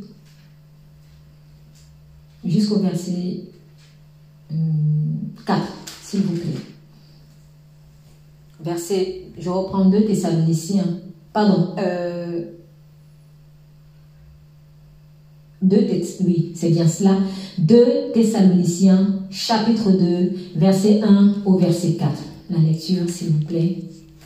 Pour ce qui concerne l'avènement de notre Seigneur Jésus-Christ et notre réunion avec lui, nous vous prions, frères, de ne pas vous laisser facilement ébranler dans votre bon sens et de ne pas vous laisser troubler soit par quelque inspiration, soit par quelques paroles ou par quelques lettres qu'on dirait venir de nous, comme si le jour du Seigneur était déjà là. Que personne ne vous séduise d'aucune manière, car il faut que l'apostasie soit arrivée auparavant et qu'on ait vu paraître l'homme du péché, le fils de la perdition, l'adversaire qui s'élève au-dessus de tout ce qu'on appelle Dieu ou de ce qu'on adore, jusqu'à s'asseoir dans le temple de Dieu, se proclamant lui-même Dieu. Amen. Alors, précisément, dans le verset 3, que personne ne vous séduise d'aucune manière. Comment vient la séduction? Pourquoi on se laisse facilement en fait séduire? Parce que ben, il y a un côté agréable dedans. Voilà. Euh, si je veux prendre par exemple le cas de quelqu'un qui veut te draguer, oui, tu es beau, tu es belle, tu as des muscles, c'est là. Voilà, ça, ça, ça, crée quelque chose de bon en toi en fait. Donc ça c'est toujours le côté croix, c'est-à-dire ce qui paraît bon. Mais maintenant ce qui a l'envers dedans, c'est qu'il te dit ça pourquoi Ou elle te dit ça pourquoi en fait Pour t'entraîner dans la mort. Donc la séduction vient, la séduction elle est, elle est dans l'esprit même de l'antéchrist en fait. C'est-à-dire il te montre l'agréable, le bon, il te montre le côté croix ah, c'est une croix, hein, c'est une croix. Mais il ne va pas te donner la véritable position des, des bas dans la croix là. Pour que tu ne vois pas que la tête en bas et en bas c'est en haut? Il va juste te dire, c'est une croix, c'est une croix. Mais il y a plusieurs croix. Tiens, oui, il y a plusieurs croix d'ailleurs. Euh, il y a des croix gammées, euh, il y a des croix, euh, voilà, il y a des croix sataniques, il y a des croix, il y a plusieurs croix. Mais on parle de quelle croix? On parle de quelle croix? Donc, l'ennemi va toujours enlever ce qui va le déranger. Comme par exemple, quand j'ai parlé de, de, la tentation qu'il a faite à Jésus, si tu es vraiment le Fils de Dieu, il a enlevé le côté bien aimé, parce que même ça, là, il ça le dérange tellement. Donc, il n'arrive même pas à prononcer ça. Donc, il va juste me laisser le côté fils, bon, parce que ça lui fait pas trop mal, fils, fils, mais bien aimé. Oh, l'amour, ah non, ah, ça me dérange. Donc, Satan, il va dire quoi? Il peut dire quoi Mais de quelle croix il s'agit? La séduction, elle agit de la même manière. C'est-à-dire, ok, merci, tu as dit que je suis très intelligente, euh, d'accord, tu as dit que j'étais très belle, tu as dit que j'étais très beau, tu as dit mais pourquoi? Qu'est-ce que tu veux? Qu'est-ce que tu veux? Allons droit au but. J'aime bien dire ça aux gens, euh, souvent, quand je sens que voilà, on veut trop faire les à côté. Allons droit au but. C'est plus simple comme ça. Allons droit au but. Donc, l'antéchrist vient avec cette séduction. Et pour séduire justement même les élus, il ne va pas séduire les élus avec les boîtes de nuit. Forcément. Il ne va pas séduire, hein, quoique en passant ça se fait déjà. Hein, en passant ça se fait déjà. Alors, je ne, comme je, n'ai jamais été là-bas, donc je ne veux pas juger, mais j'aimerais simplement quand même me mettre en garde, euh, en tout cas les enfants de Dieu, contre le phénomène de boîte de nuit chrétienne qui se fait. Je ne veux pas, c'est pas pour juger, parce que je ne sais pas exactement ce qui s'y passe. Je le dis juste parce que pour les premières fois que j'ai vu cela, euh, entendu parler de ça, je n'avais pas forcément un bon sentiment. Donc, je demande en tout cas aux gens d'avoir du discernement. En tout cas, le Saint-Esprit, il est très puissant. Il est capable de te toucher vraiment, même pas un... S'il a envie de passer par un serpent pour te toucher, il va, il va te toucher en fait. Mais soyons vigilants quand même parce que nous sommes dans les derniers temps et il y a plein de séductions. Donc, euh, pour ce qui est des boîtes de nuit chrétiennes, euh, il faut vraiment que nous soyons remplis du, du, Saint-Esprit pour avoir le, bon discernement parce que euh, ce n'est pas parce que je veux amener toutes les nations à Christ que je suis obligée de faire comme le monde. Premièrement. Deuxièmement, quand beaucoup de personnes qui vont courir dans ces boîtes de nuit-là, est-ce qu'elles courent exactement comme ça pour aller à l'église? Est-ce qu'elles courent exactement comme ça quand il faut dévorer la parole D'ailleurs, est-ce qu'elles dévorent même la parole de Dieu?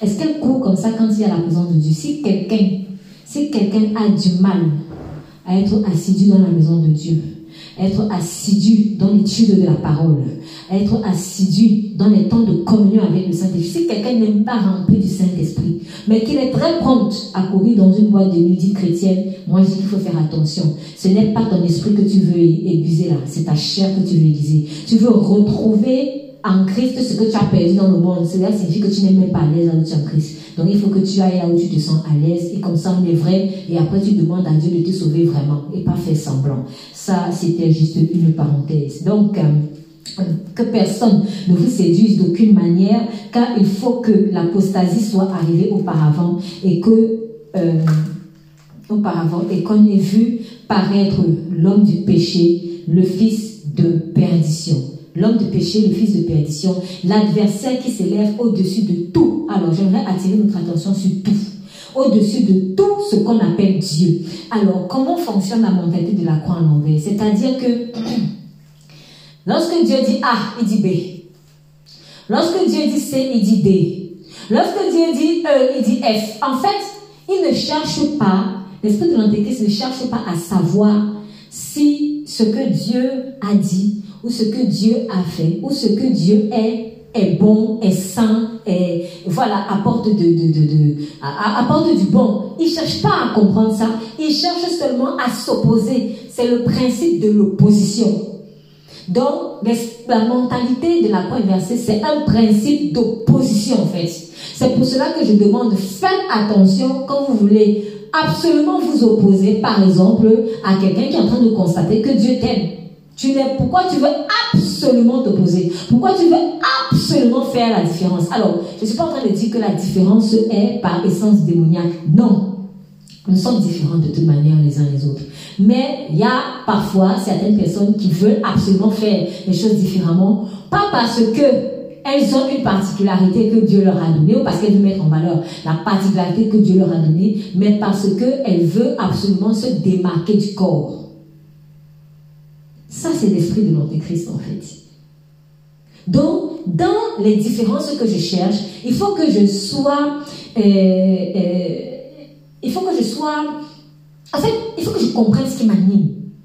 J'ai récemment, euh, dans l'un des, programmes de prière qu'on a eu, j'avais parlé de le, nouveau pour le nouveau. C'est-à-dire, quand je vois que j'ai toujours tendance à faire quelque chose de, nouveau, absolument, je ne cherche même pas d'abord à savoir si ce que Dieu m'a donné, j'ai les réponses dedans. Mais je vais absolument chercher le nouveau pour le nouveau. En fait, il y a l'esprit de ce qui m'anime, parce que c'est comme ça qu'il est. Lui, il veut absolument s'opposer. Il veut absolument être différent.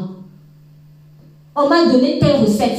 Il faut absolument que je change. Je n'ai même pas d'abord fait la recette qu'on m'a donnée pour voir si ça marche. Mais je veux absolument changer. Ça, c'est pas sans ça. Imaginons, imaginez, c'est une image que Dieu m'a donnée et ça m'a un peu fait du mal. Enfin, en tout cas, moi, ça m'aurait fait du mal. Imaginez que votre enfant, parce que votre enfant, vous lui montrez, vous lui montrez par exemple comment se laver, euh, comment euh, faire son lit, euh, comment manger peut-être à table, etc. Imaginons que à chaque fois que vous montrez quelque chose à votre enfant, même si on peut faire différemment. Par exemple, je vais montrer à mon enfant comment faire des omelettes. Je vais prendre un cas très simple. Il y a un milliard de façons peut-être de faire des omelettes, ou alors de cuisiner du, de, alors, une viande. Allez, de cuisiner une viande. Il y a plusieurs manières de cuisiner une viande. Mais imaginons que à chaque fois que vous montrez à votre enfant comment faire telle chose, quand il reproduit, il reproduit toujours différemment. Il n'apprend pas d'abord l'astuce que vous lui avez appris, mais il veut absolument faire les choses différemment. Alors, tu as dit, alors pour cuisiner la viande, peut-être j'ai entendu, tu vas euh, aller prendre ton, ton, ton, ton beefsteak, euh, tu vas mettre de l'huile d'olive, tu vas mettre ici. Ah, attends, attends, attends, je vais te montrer notre manière.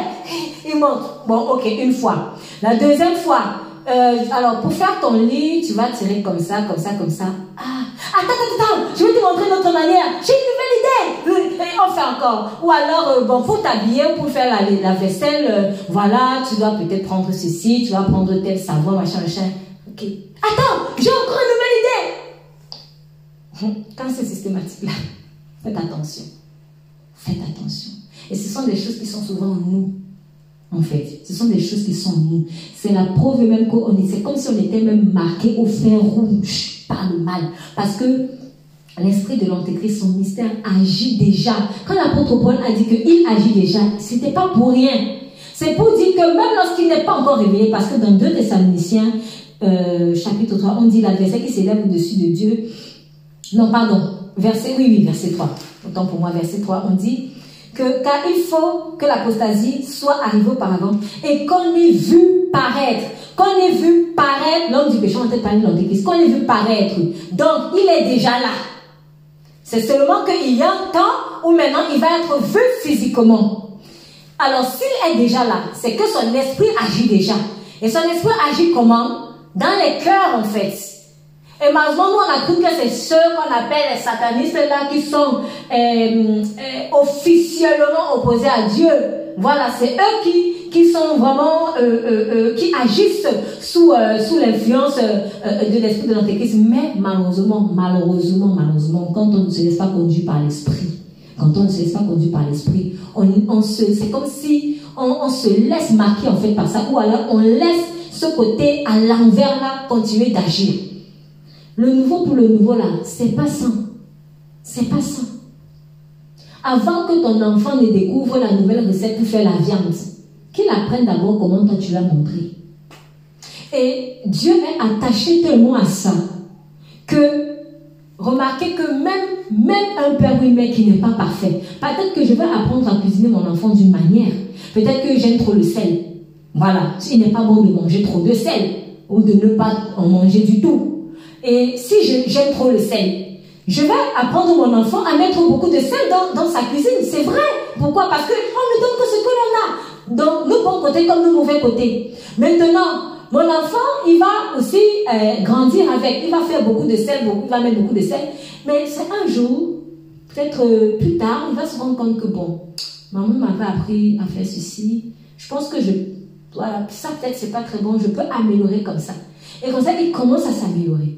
Mais pourquoi croyez-vous que même lorsque vous mettez beaucoup de sel, Dieu il laisse C'est pas que Dieu veut, mais pourquoi Dieu ne vous retire pas votre enfant, même quand vous lui, montrez des erreurs? Pourquoi? Parce qu'il serait pire que ton enfant en fait te déshonore. Et parce que Dieu a la foi que le moment venu, il va le sanctifier.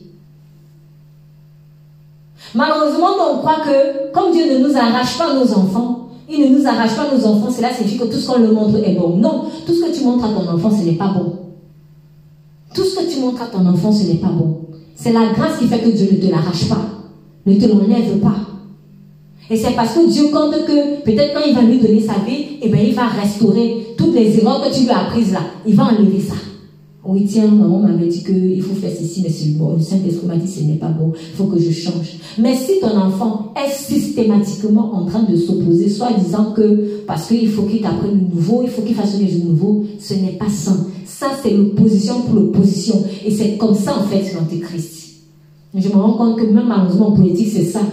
En, en, politique, quand on fait l'opposition, quand on va dire parti d'opposition, on ne s'oppose pas parce que celui qui est là est bien ou mauvais. On ne cherche pas à savoir s'il est bon ou s'il est mauvais. On s'oppose parce qu'il faut s'opposer. Souvent, quand on s'oppose, on, va peut-être s'opposer pour des choses, euh, bon, je ne sais pas si je peux dire que c'est correct. Voilà, il y a peut-être une mauvaise loi qui est en train de sortir. Bon, là, je vais m'opposer. Mais il y a des fois où même la personne, il va décréter une loi qui est bonne. Il va décréter une loi qui est bonne. Mais on va dire non, il faut s'opposer. Pourquoi? Parce que nous, nous sommes opposition. En fait, en politique, l'opposition s'oppose parce que c'est dans leur nature de s'opposer. Ce n'est pas parce que ce que l'autre a fait là est absolument mauvais. C'est ça l'esprit de l'antéchrist. C'est ça l'esprit de l'antéchrist. S'opposer pour s'opposer. Donc, il fait toujours à l'envers. Et on appelle le fils de perdition le fils de perdition. Alors, j'ai été intriguée ici parce que je me suis rendu compte que c'est exactement comme ça que Jésus avait surnommé Judas. Jean 17, verset 12. Jean 17, verset 12.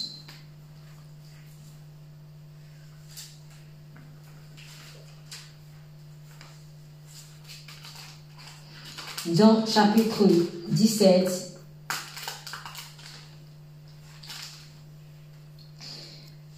Verset 12. Est-ce que je peux avoir la lecture, s'il vous plaît? Lorsque j'étais avec eux dans le monde, je les gardais en ton nom. J'ai protégé ceux que tu m'as donnés, et aucun d'eux ne s'est perdu, à part le fils de perdition, afin que l'écriture soit accomplie. Voilà. Donc, alors, c'est très très dommage. Parce que, vous voyez, dans 2 Thessaloniciens, l'antéchrist est appelé fils de perdition. Dans Jean 17, Jésus surnomme Judas comme ça, fils de personne. Est-ce que vous voyez un peu le, type d'esprit qui était dans Judas? C'est grave en fait. C'est très très grave ça. Fils de perdition. Donc par essence, tu es perdu. Par essence, tu es perdu. C'est un esprit qui te perd. Quand tu commences à être à l'envers, tu es déjà en train de te perdre en fait. Ce qui est entré dans Judas là, c'était chaud. Hein? Et quand vous voyez ça, là, bon, on vous donne quand même le. Là, on nous explique. Là, on nous explique autrement comment est-ce que cet esprit-là agira. Parce que on vous dit que euh, Satan entra dans Judas. Quand vous lisez Luc 22, verset 3, euh, on vous dit que. Bon, d'ailleurs, on va lire rapidement. Pour ceux qui. Euh, Luc chapitre 22. Luc chapitre 22. Est-ce que je peux avoir la lecture? Chapitre 22.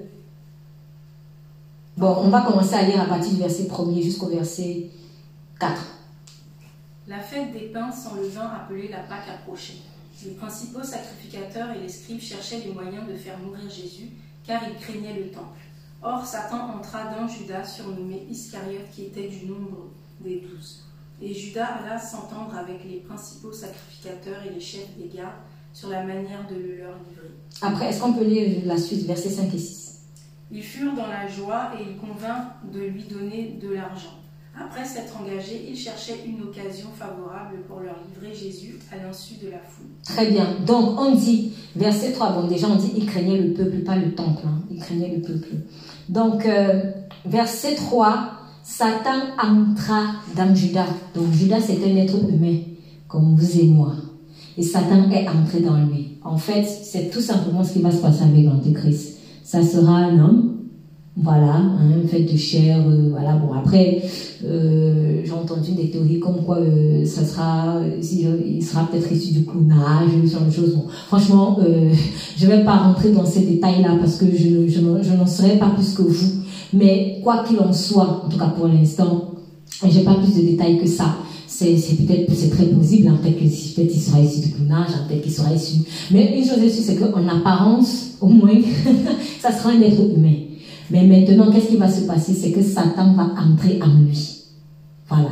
Donc, fils de perdition, c'est, c'est-à-dire tu es un être humain. Satan entre en toi lui-même directement, il entre en toi.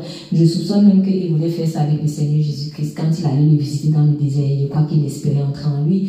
Et ce qui se passe généralement quand tu as adoration, quand tu adores quelque chose, quand tu adores une entité, l'adoration c'est un niveau très élevé en fait de d'intimité. quand il commence, quand il commence à avoir adoration, il peut avoir facilement possession. Voilà.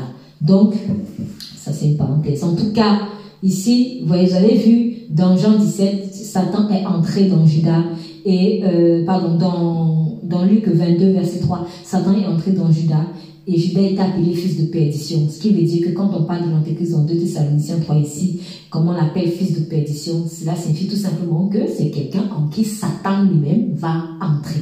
Voilà, vous allez voir l'homme, mais en fait ce n'est pas l'homme qui agira, c'est Satan lui-même qui agira.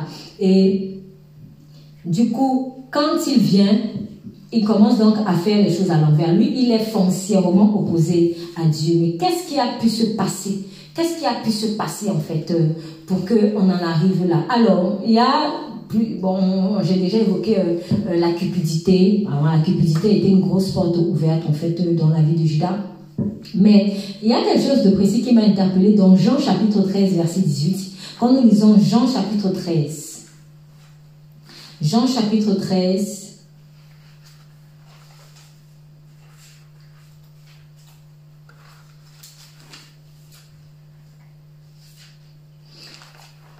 Jean chapitre 13, verset 18. Ce n'est pas, c'est Jésus qui parle, ce n'est pas de vous tout ce que je parle. Je connais ce que j'ai choisi, mais il faut que l'écriture s'accomplisse. Celui qui mange avec moi le pain a levé son talon contre moi. Celui qui mange avec moi le pain a levé son talon contre moi. Il était déjà en train de dévoiler la trahison de Judas il y a quelque chose qui m'a intrigué ici. Parce que Jésus dit, celui qui mange le pain avec moi a levé son talon contre moi. Le talon, on le trouve où en général? De quelle partie du corps? On le trouve au pied.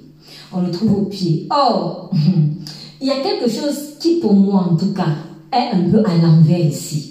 Dans, euh, dans la phrase que Jésus, Christ a donnée, euh, pour ma part, il y a quelque chose qu'il a révélé. Il y a, un, système encore à l'envers qu'il a révélé. Pourquoi? Parce que Genèse chapitre 3, verset 15. Allons rapidement dans Genèse chapitre 3. Genèse chapitre 3. Genèse chapitre 3, verset 15. Voilà ce que Dieu dit en fait à la femme. Euh, après qu'il ait bien sûr maudit le serpent, parce qu'il dit, euh, tu seras maudit entre tout le bétail et entre tous les animaux des champs, tu marcheras sur ton ventre et tu mangeras la poussière tous les jours de ta vie. Alors, verset 15, il dit, je mettrai inimitié, pardon, c'est plutôt le serpent qui parlait, je mettrai inimitié entre toi et la femme, entre ta postérité et sa postérité. Celle-ci t'écrasera la tête et tu lui blesseras le talon. Celle-ci t'écrasera la tête et tu blesseras le talon. Généralement, quand on a envie d'écraser quelque chose, à moins qu'on ait des chaussures, mais si on est pieds nus ou si on a, on a des chaussures un peu légères, en fait, le talon sur toute la plante du pied, sur tout le pied, hein, euh, c'est la partie, on va dire, un peu la plus solide. Donc, quand on a envie d'écraser, en fait, on utilise le talon. C'est le talon, en tout cas, bon, hein, peut-être que, je pense que je me trompe pas. Après, je peux utiliser tout mon pied, hein, mais le talon, en fait, c'est une partie qui est très forte. C'est une partie qui est très forte en fait euh, par rapport à, à, à, toutes les, par rapport à la simple plante de pied ou par rapport aux orteils. Donc il me sera plus facile si on me donne, euh, allez si on me donne par exemple un arachide avec sa coque. si on me donne un arachide dur avec sa coque, et je pense qu'il me sera plus facile d'écraser l'arachide avec le talon que de l'écraser avec euh, les, les, simples doigts de pied ou alors avec la plante, surtout si elle est un peu voûtée. Donc, en tout cas, avec le talon, on écrase. Donc, le pied, on écrase, mais avec le talon, on écrase.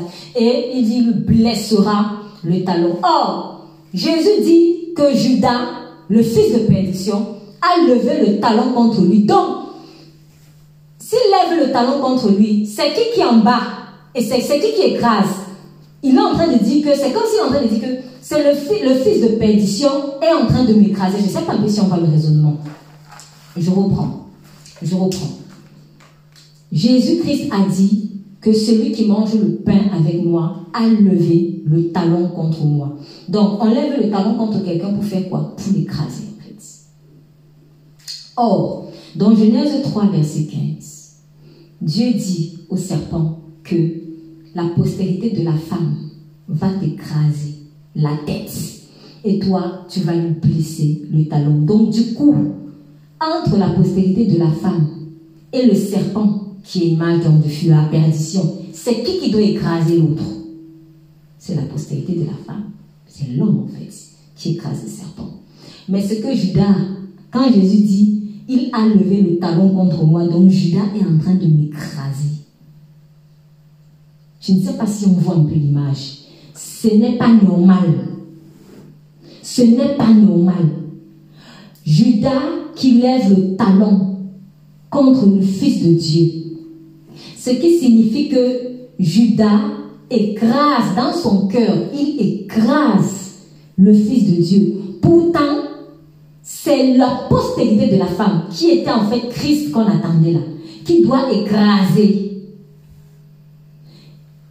c'est la mentalité de la croix à l'envers ici.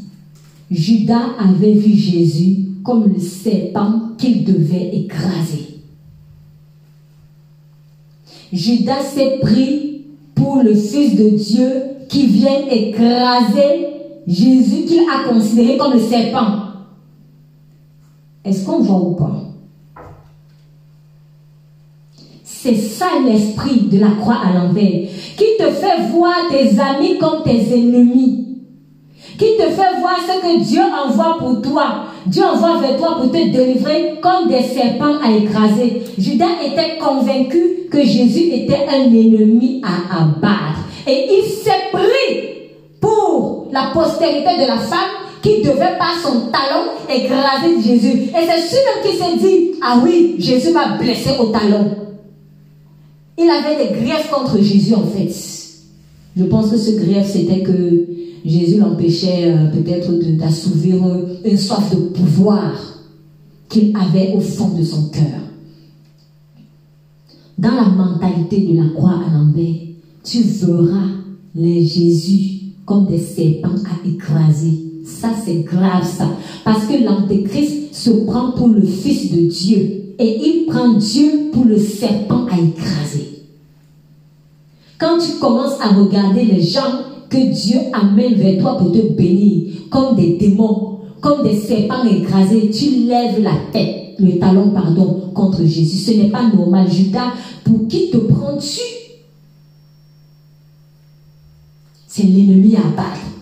À cause de lui, je n'ai pas pu faire ceci. Mais en fait, le ceci là, c'est quoi? Est-ce une passion charnelle ou est-ce vraiment un intérêt de Dieu?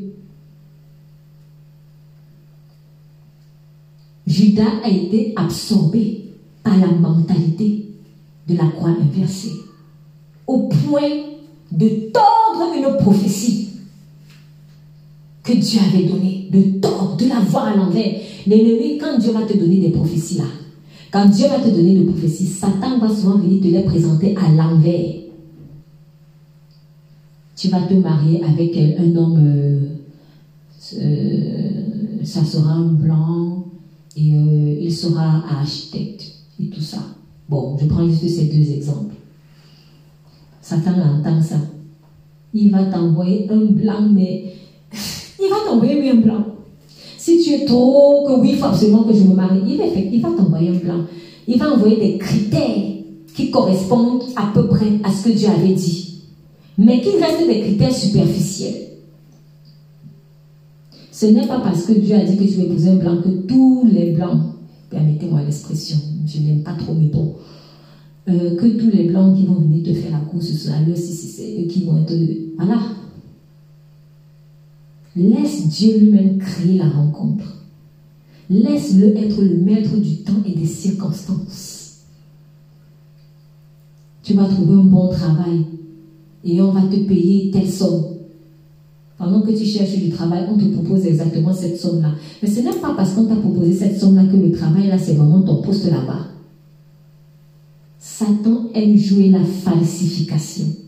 Et quand nous sommes superficiels, on n'y voit que du feu. En fait, si tu tombes dans les pièges de cette falsification-là, c'est que quelque part tu restes superficiel. Parce que l'ennemi ira jusqu'au Fils, peut-être, mais il ne pourra pas toucher la partie bien-aimée, dans la partie amour. Il va toucher le superficiel. Ok, oui, tu vas passer un blanc aussi. Oui, c'est un architecte aussi. Mais est-ce qu'il y a l'amour de Dieu dedans? C'est ça qui doit d'abord t'intéresser.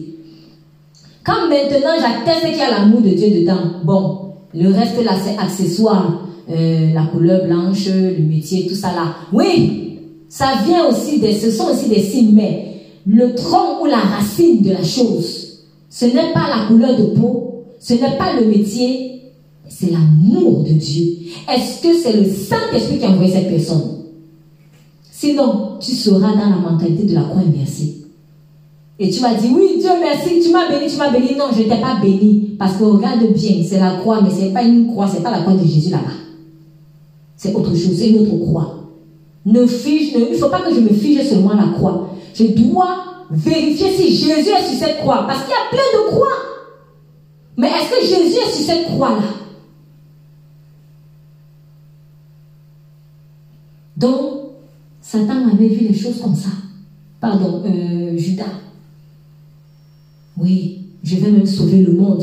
C'est sûr que quand il est même allé voir les pharisiens, on, lui a dit que, ah Judas, c'est toi qui es venu nous sauver. Parce que ce Jésus-là, franchement, on cherchait comment le tuer. Maintenant qu'on va le tuer, nous allons être libérés. D'ailleurs, c'est ce que Caïphe avait dit. Vaut mieux qu'un meure et que toute la nation soit sauvée. Vous voyez, quoi à l'envers. Mais comme Dieu est fort, il, il aussi écrit, il n'a pas dit ça de lui-même. Il prophétisait. Souvent, Dieu aime confondre les gens comme ça. C'est-à-dire, tu prophétises, attends, tu es dans une. Quand tu as parlé là, quand tu as parlé, tu n'étais pas dans la, la, la, mentalité de Dieu en fait. Mais Dieu va quand même se servir de ça. Il va juste remettre la croix à l'endroit. Quand Caïphe disait, disait ça, il ne voulait, c'était pas pour que Jésus ressuscite. Ce n'était pas pour que Jésus ressuscite. Il avait refusé que Jésus soit le sauveur du monde. Mais il a quand même dit, il faut que un seul meure et que tous les autres soient euh, sauvés. Pourquoi? Parce que pour lui, il faut tuer Jésus qui est le mauvais. Et comme ça, nous, on ne va pas nous déranger. Il était dans la mentalité d'apprendre l'envers, mais Dieu l'a confondu. Oui, c'est comme ça que Satan réfléchit en fait. Il te fait réfléchir aussi. Mais seule la parole de Dieu va remettre les boulons au bon endroit. C'est comme si parfois il y a des petits boulons qui nous, qui ont sauté, qui, voilà. Et du coup, on est comme une machine qui est un peu euh, euh, euh, décarcassée. Et Dieu, il remet la machine en place. Il remet les boulons qui ont sauté, en fait. Donc, Judas était allé trop loin. Oui, peut-être que Jésus a été ce serpent-là. Peut-être qu'on peut considérer dans un certain sens qu'il était ce serpent parce que il a dit à Nicodème, de la même manière que Moïse a élevé le serpent dans le désert.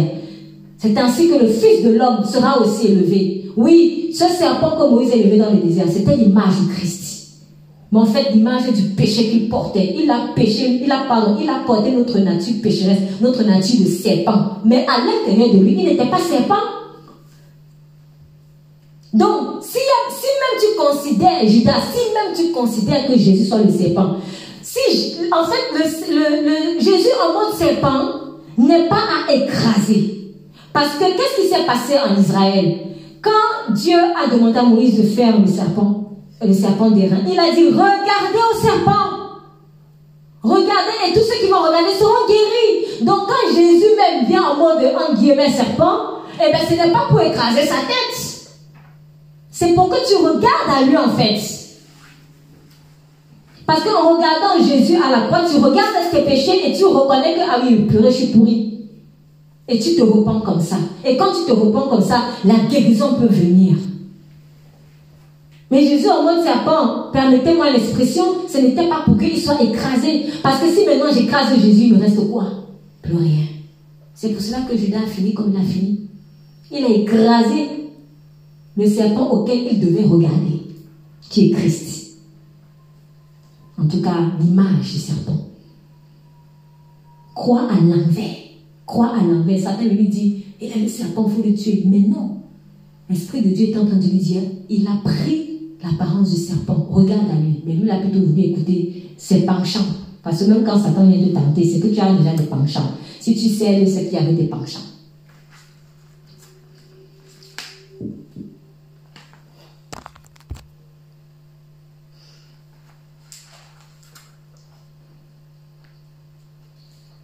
Il y a un autre point que j'aimerais évoquer. je ne sais pas si j'aurai le temps de le dire maintenant. Oui, je pense que c'est important. Je pense que c'est important. Alors, je vais terminer avec ceci.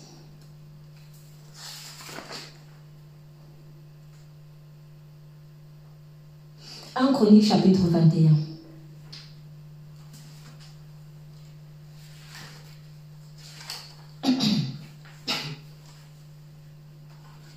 Chronique. Euh,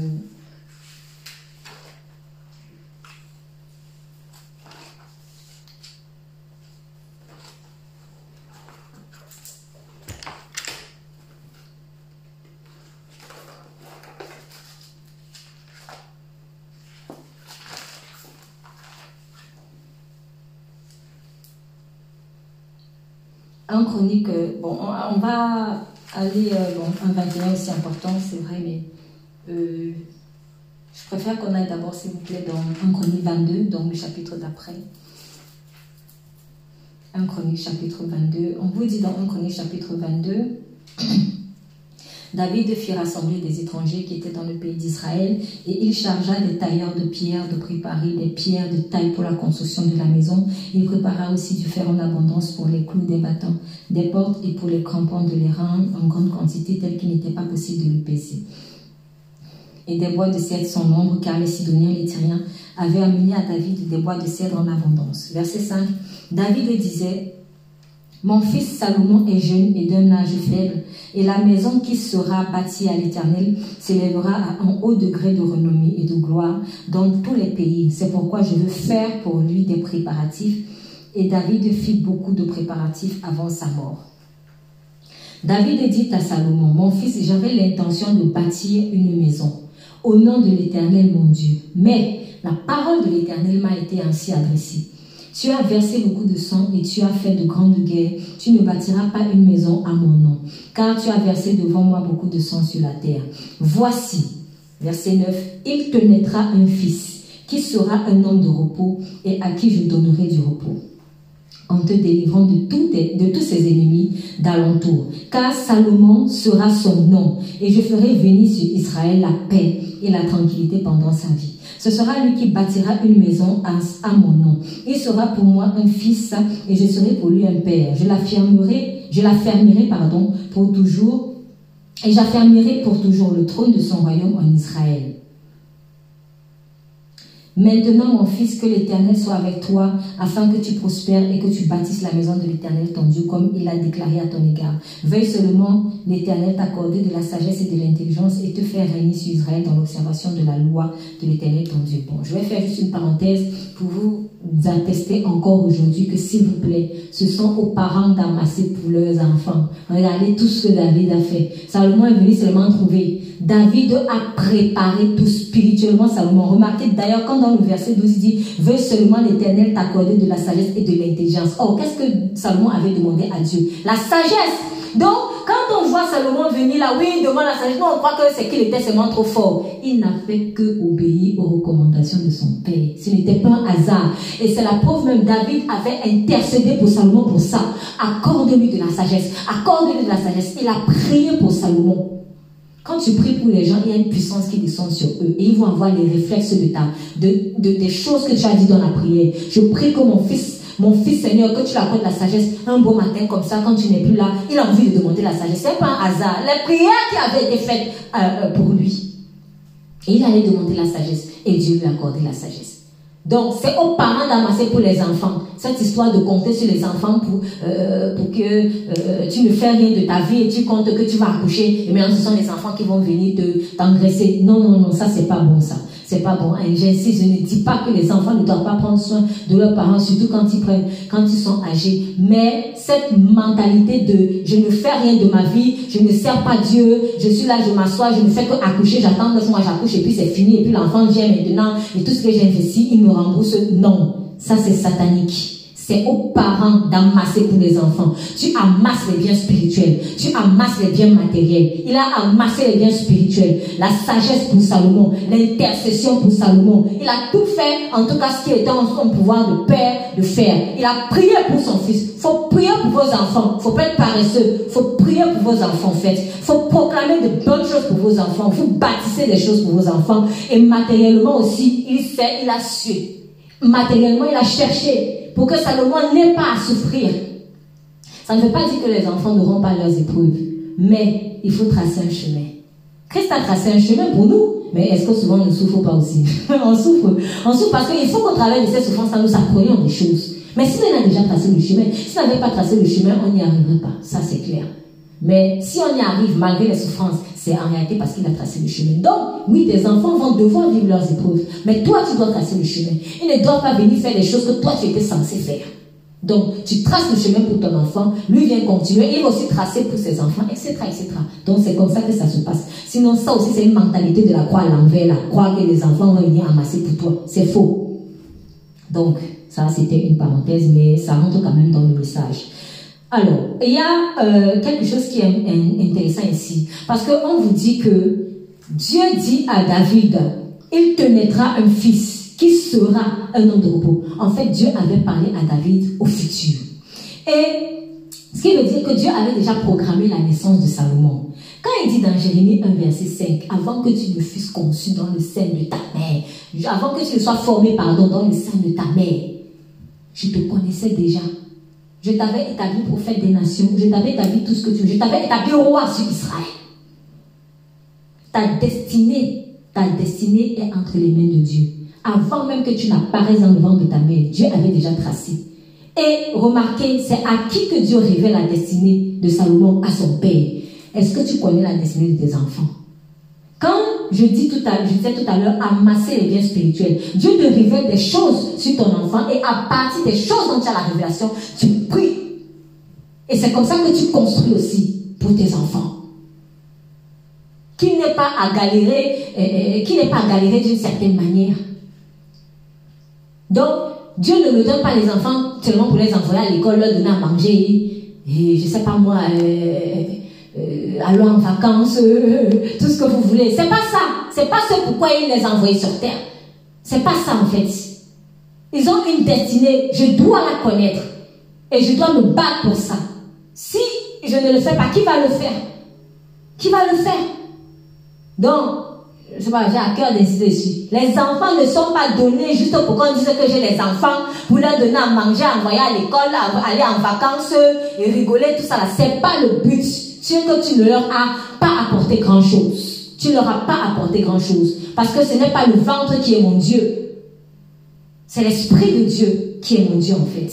Donc amassons les choses spirituelles pour nos enfants. Vaut mieux même un père qui amasse spirituellement que, et qui n'a pas grand-chose matériellement. Vaut mieux. Parce que si je cherche au royaume des cieux sa justice, le reste, ça ne sera que des formalités. Donc, euh, Dieu avait déjà annoncé à David la destinée de Salomon. Il dit, il va te naître. Il lui a même donné le nom. Parce qu'il parle ici au futur. Il parle au futur. Et vous constaterez que, on va pas rentrer là-dedans parce qu'on n'a plus assez de temps, mais quand vous allez lire euh, euh, euh, de Samuel, il me semble que c'est de Samuel, en tout cas le livre de Samuel, vous allez constater que c'est quelques temps plus tard, c'est quelques temps plus tard, quand David a eu la prophétie en fait sur Salomon, dont on a un peu plus de détails dans 1 Chronique verset 22, que y a eu le péché avec Bathsheba. Et là, je suis convaincu, alors ça n'engage que moi, mais je suis convaincu que David a été excité par Satan comme il avait été excité pour faire un mauvais dénombrement. En fait, je suis convaincu que lorsque, parce que c'était au moment où ils avaient ramené, rapporté l'arche à Jérusalem. Ils ont rapporté l'arche à Jérusalem, ils ont fait les danses, etc. Et après, David a dit, maintenant, moi, je veux construire le temple. Et Dieu a dit, non, ce n'est pas toi qui vas faire, c'est ton fils. Il va te naître un fils. Il va te naître un fils il se rappellera Salomon. Salomon qui signifie la paix, qui signifie pacifique, paix. Donc Salomon sera son nom. Et je ferai venir sur lui la paix et la tranquillité. Je suis sûr que l'ennemi ayant entendu ça s'est dit, il faut absolument que je souille la postérité de David. Il va le pousser à commettre l'adultère. David aussi qui a malheureusement eu des portes ouvertes, d'en va vers la flamme de Trouille et du coup, elle conçoit. Elle conçoit mais Dieu n'a pas accepté cet enfant. Quand Dieu va te donner une promesse, l'ennemi va essayer de venir faire inverser les choses. Dieu a donné une promesse à Abraham que tu vas avoir un fils, etc., etc. Qu'est-ce qui s'est passé Qu'est-ce qui s'est passé? L'ennemi excite Sarah, va vers Agar, Ismaël, c'est Ismaël la solution. Oui, c'est lui le fils de la promesse. Non, c'est pas Ismaël le fils de la promesse. L'ennemi veut toujours mettre son grain de sel. Alors, Ismaël ici n'avait rien fait. Il n'a pas cherché à naître dans ces conditions. Donc, il euh, ne faut pas diaboliser Ismaël. Mais le problème est que les motivations profondes dans lesquelles Ismaël a été conçu venaient aux antipodes des plans de Dieu. C'est pour cela qu'on a dû le chasser avec sa maman, en fait. C'est pas que Dieu voulait leur faire du mal, mais il y avait derrière la main de l'ennemi. Je suis convaincue d'une chose, c'est que quand David est allé vers Sheba, l'ennemi voulait souiller sa postérité parce que juste plus tôt, on vous dit un an plus tard, c'est un an plus tard, donc les fils des rois étaient en campagne et David était resté chez lui. Un an plus tard, peu après qu'il y ait eu les festivités pour ramener euh, l'arche de l'alliance, et que euh, Dieu a donné cette prophétie que c'est un fils qui naîtra de toi, en fait, qui s'appellera Salomon. Peut-être même que on n'a pas donné le nom de cet enfant, mais peut-être même que je ne sais pas si David aurait donné le nom de Salomon à l'enfant adultérin, je ne sais pas. Mais une chose est sûre, c'est que Dieu n'aime pas quand même, n'aime pas ça. Voilà, quand il veut faire ces choses, il les fait proprement. Il ne va pas aller te pousser à faire l'adultère pour que tu aies la bénédiction. Il ne va pas aller te pousser à gâter le mariage de trouille pour que tu aies la bénédiction. Il ne va pas aller te pousser à mentir pour que tu aies la bénédiction. Oui, Dieu a dit que je dois avoir les papiers, mais ce n'est pas parce qu'il a dit que tu dois avoir les papiers que tu dois aller faire maintenant des faux trucs pour, faire, pour avoir les papiers. On n'est pas béni dans le mensonge. On n'est pas béni dans le mensonge. Donc c'était à dessein. La même chose qu'il a fait avec Jésus. Dès que le Père a dit, celui c'est mon fils bien-aimé, allez, 40 jours plus tard, si tu es le fils. Quand Dieu dit, c'est ton fils qui naîtra de toi, qui va, il s'appellera Salomon, machin va faire l'âge, un an plus tard. Voilà, vas regarde, adultère, pour souiller, pour souiller ta relation avec Dieu. Faisons très attention quand on reçoit des prophéties de, de la part de l'Éternel, surtout quand c'est vraiment des choses où il nous appelle à la grandeur. Et la deuxième chose que je constate toujours avec Salomon, c'est que donc Salomon est né à Jérusalem. Mais vous remarquerez, il y a eu, en tout cas, ça nous est rapporté, deux coups d'État dont David a été victime. Le coup d'État avec Absalom et le coup d'État avec Adonijah, qui était son quatrième fils. Absalom, il était le troisième, euh, si je ne me trompe pas. Si je ne me trompe pas, à, vérifier, mais si je ne me trompe pas. Alors, il y a quelque chose qui m'a intrigué en fait par rapport au coup d'État d'Absalom, parce que David avait quand même de nombreux fils, on a vu cela la dernière fois. Pourquoi c'est Absalom que Satan a suscité. Pour ma part, la raison se trouve dans le nom. Absalom signifie père de la paix. Dieu a dit à David, il naîtra de toi un fils qui s'appellera Salomon, paix. Le diable a voulu pervertir la croix à l'envers. La croix ici, c'est quoi? Tu vois pas? Laisse, C'est lui le fils qui va nous construire le temple. Regarde, il s'appelle Père. Il s'appelle Père. il s'appelle Père. Mais ce n'est pas lui. C'est pas parce qu'il s'appelle aussi Père. Absalom, Salomon. C'est la même, c'est le même, même, c'est le même nom. Allez, on va dire ça comme ça. Père de la paix, Père. On est un peu dans la même sauce. Vous voyez, l'ennemi, il vient toujours pour il vient essayer d'imiter un tout petit peu de ressemblance, mais au fond, c'est inversé parce que le cœur de Salomon était, euh, d'Absalom était mauvais. L'ennemi a voulu inverser les choses. Ça ne pouvait pas être Absalom, parce que Dieu a dit qu'il te naîtra. Or, Absalom est né à Hébron. Ce qui veut dire que quand Dieu a donné la prophétie à David, Absalom était déjà né. Donc, ça ne pouvait pas être Absalom qui, devait, qui était l'élu pour euh, euh, construire le temple. C'était pas Absalom. Mais Satan a voulu faire, a voulu créer son fils à lui. Surtout que, comme par hasard, comme par hasard, remarquez verset 10. Dieu dit à David, ce sera lui qui bâtira une maison à mon nom.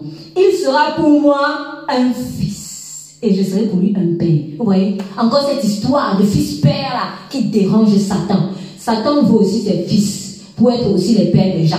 Donc, il a suscité Salomon. Il a voulu imiter Dieu. Oui, moi aussi, je vais établir mon fils qui sera père. Et comme ça, je vais régner toujours en train d'imiter Dieu, mais à l'envers. C'est pour cela qu'il a suscité Absalom.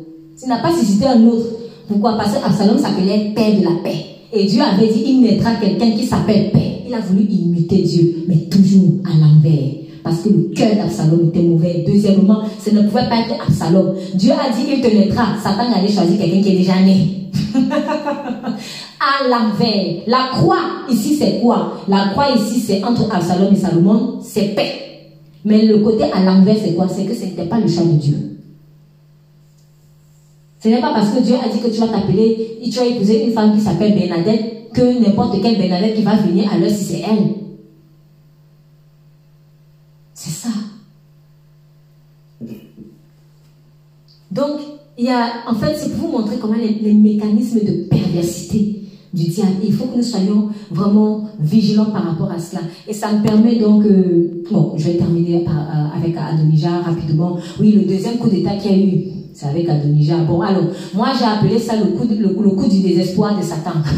Parce que Adonija n'avait carrément pas les critères que Dieu avait demandé. Il n'y a pas de père. Il y a donc, il ne s'appelle pas père. Hein, son nom signifie plutôt Yahweh Seigneur. Euh, Adonijah, le quatrième fils, il est né à Hébron. Donc, il est, quand la prophétie a été donnée, Adonijah était déjà né. Or, il fallait quelqu'un qui allait naître.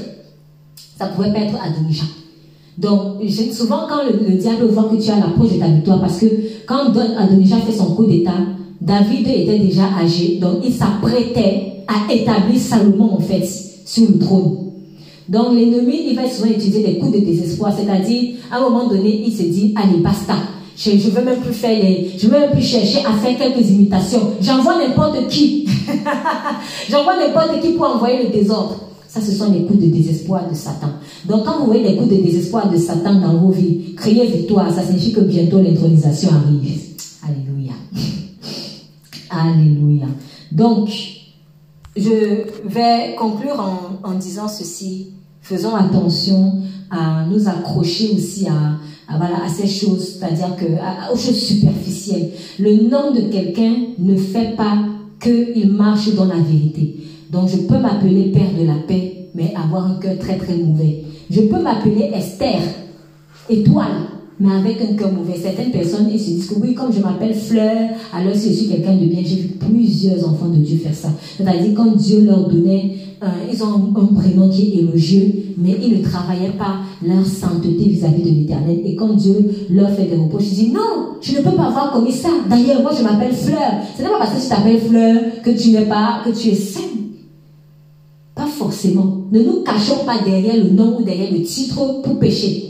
Ne nous cachons pas derrière le nom titre pour pécher. Il y a des gens qui s'appellent, euh, gênent des gens comme ça, Emmanuel. Emmanuel, mais il est sataniste. Ah, c'est un peu bizarre. Emmanuel, tu es sataniste.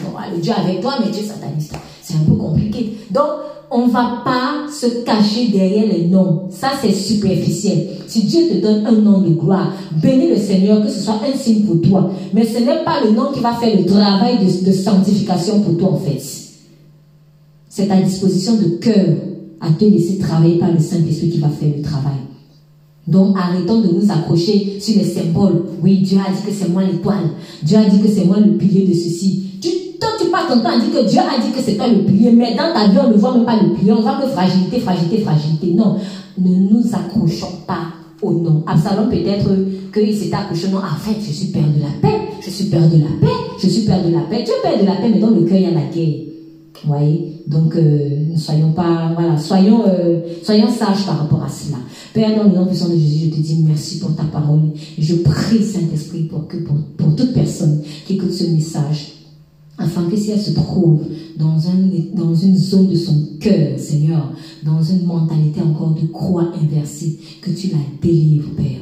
Je te dis merci parce que maintenant les yeux de quelqu'un s'ouvrent et je réprime au nom puissant de Jésus tout raisonnement, toute forteresse de raisonnement qui s'élève contre la connaissance de Jésus-Christ. Qu'elle soit renversée dans le cœur de toute personne qui se dispose à recevoir ce message. Père, nous croit tu as fait de nous des fils de la vie, des fils de la paix et non des fils de perdition. Je te bénis pour toute personne, Seigneur, qui t'accepte comme son Seigneur et comme son Sauveur. Et je prie également dans le nom puissant de Jésus. Seigneur, que tu élargisses le, le discernement de ceux qui en ont besoin, afin qu'ils ne s'accrochent plus aux choses superficielles, Seigneur, mais qu'ils s'accrochent à la profondeur, qu'ils ne s'accrochent pas à la simple image de croix, mais qu'ils s'attellent à vérifier si Christ est véritablement sur cette croix croix éternelle. Tu as dit que nous sommes dans les derniers temps et qu'il y aura plein de séductions. Alors que celui qui est encore dans la séduction maintenant soit libéré dans le nom puissant de Jésus-Christ et que l'amour, l'amour de Dieu et l'amour pour les hommes fassent la différence. Amen.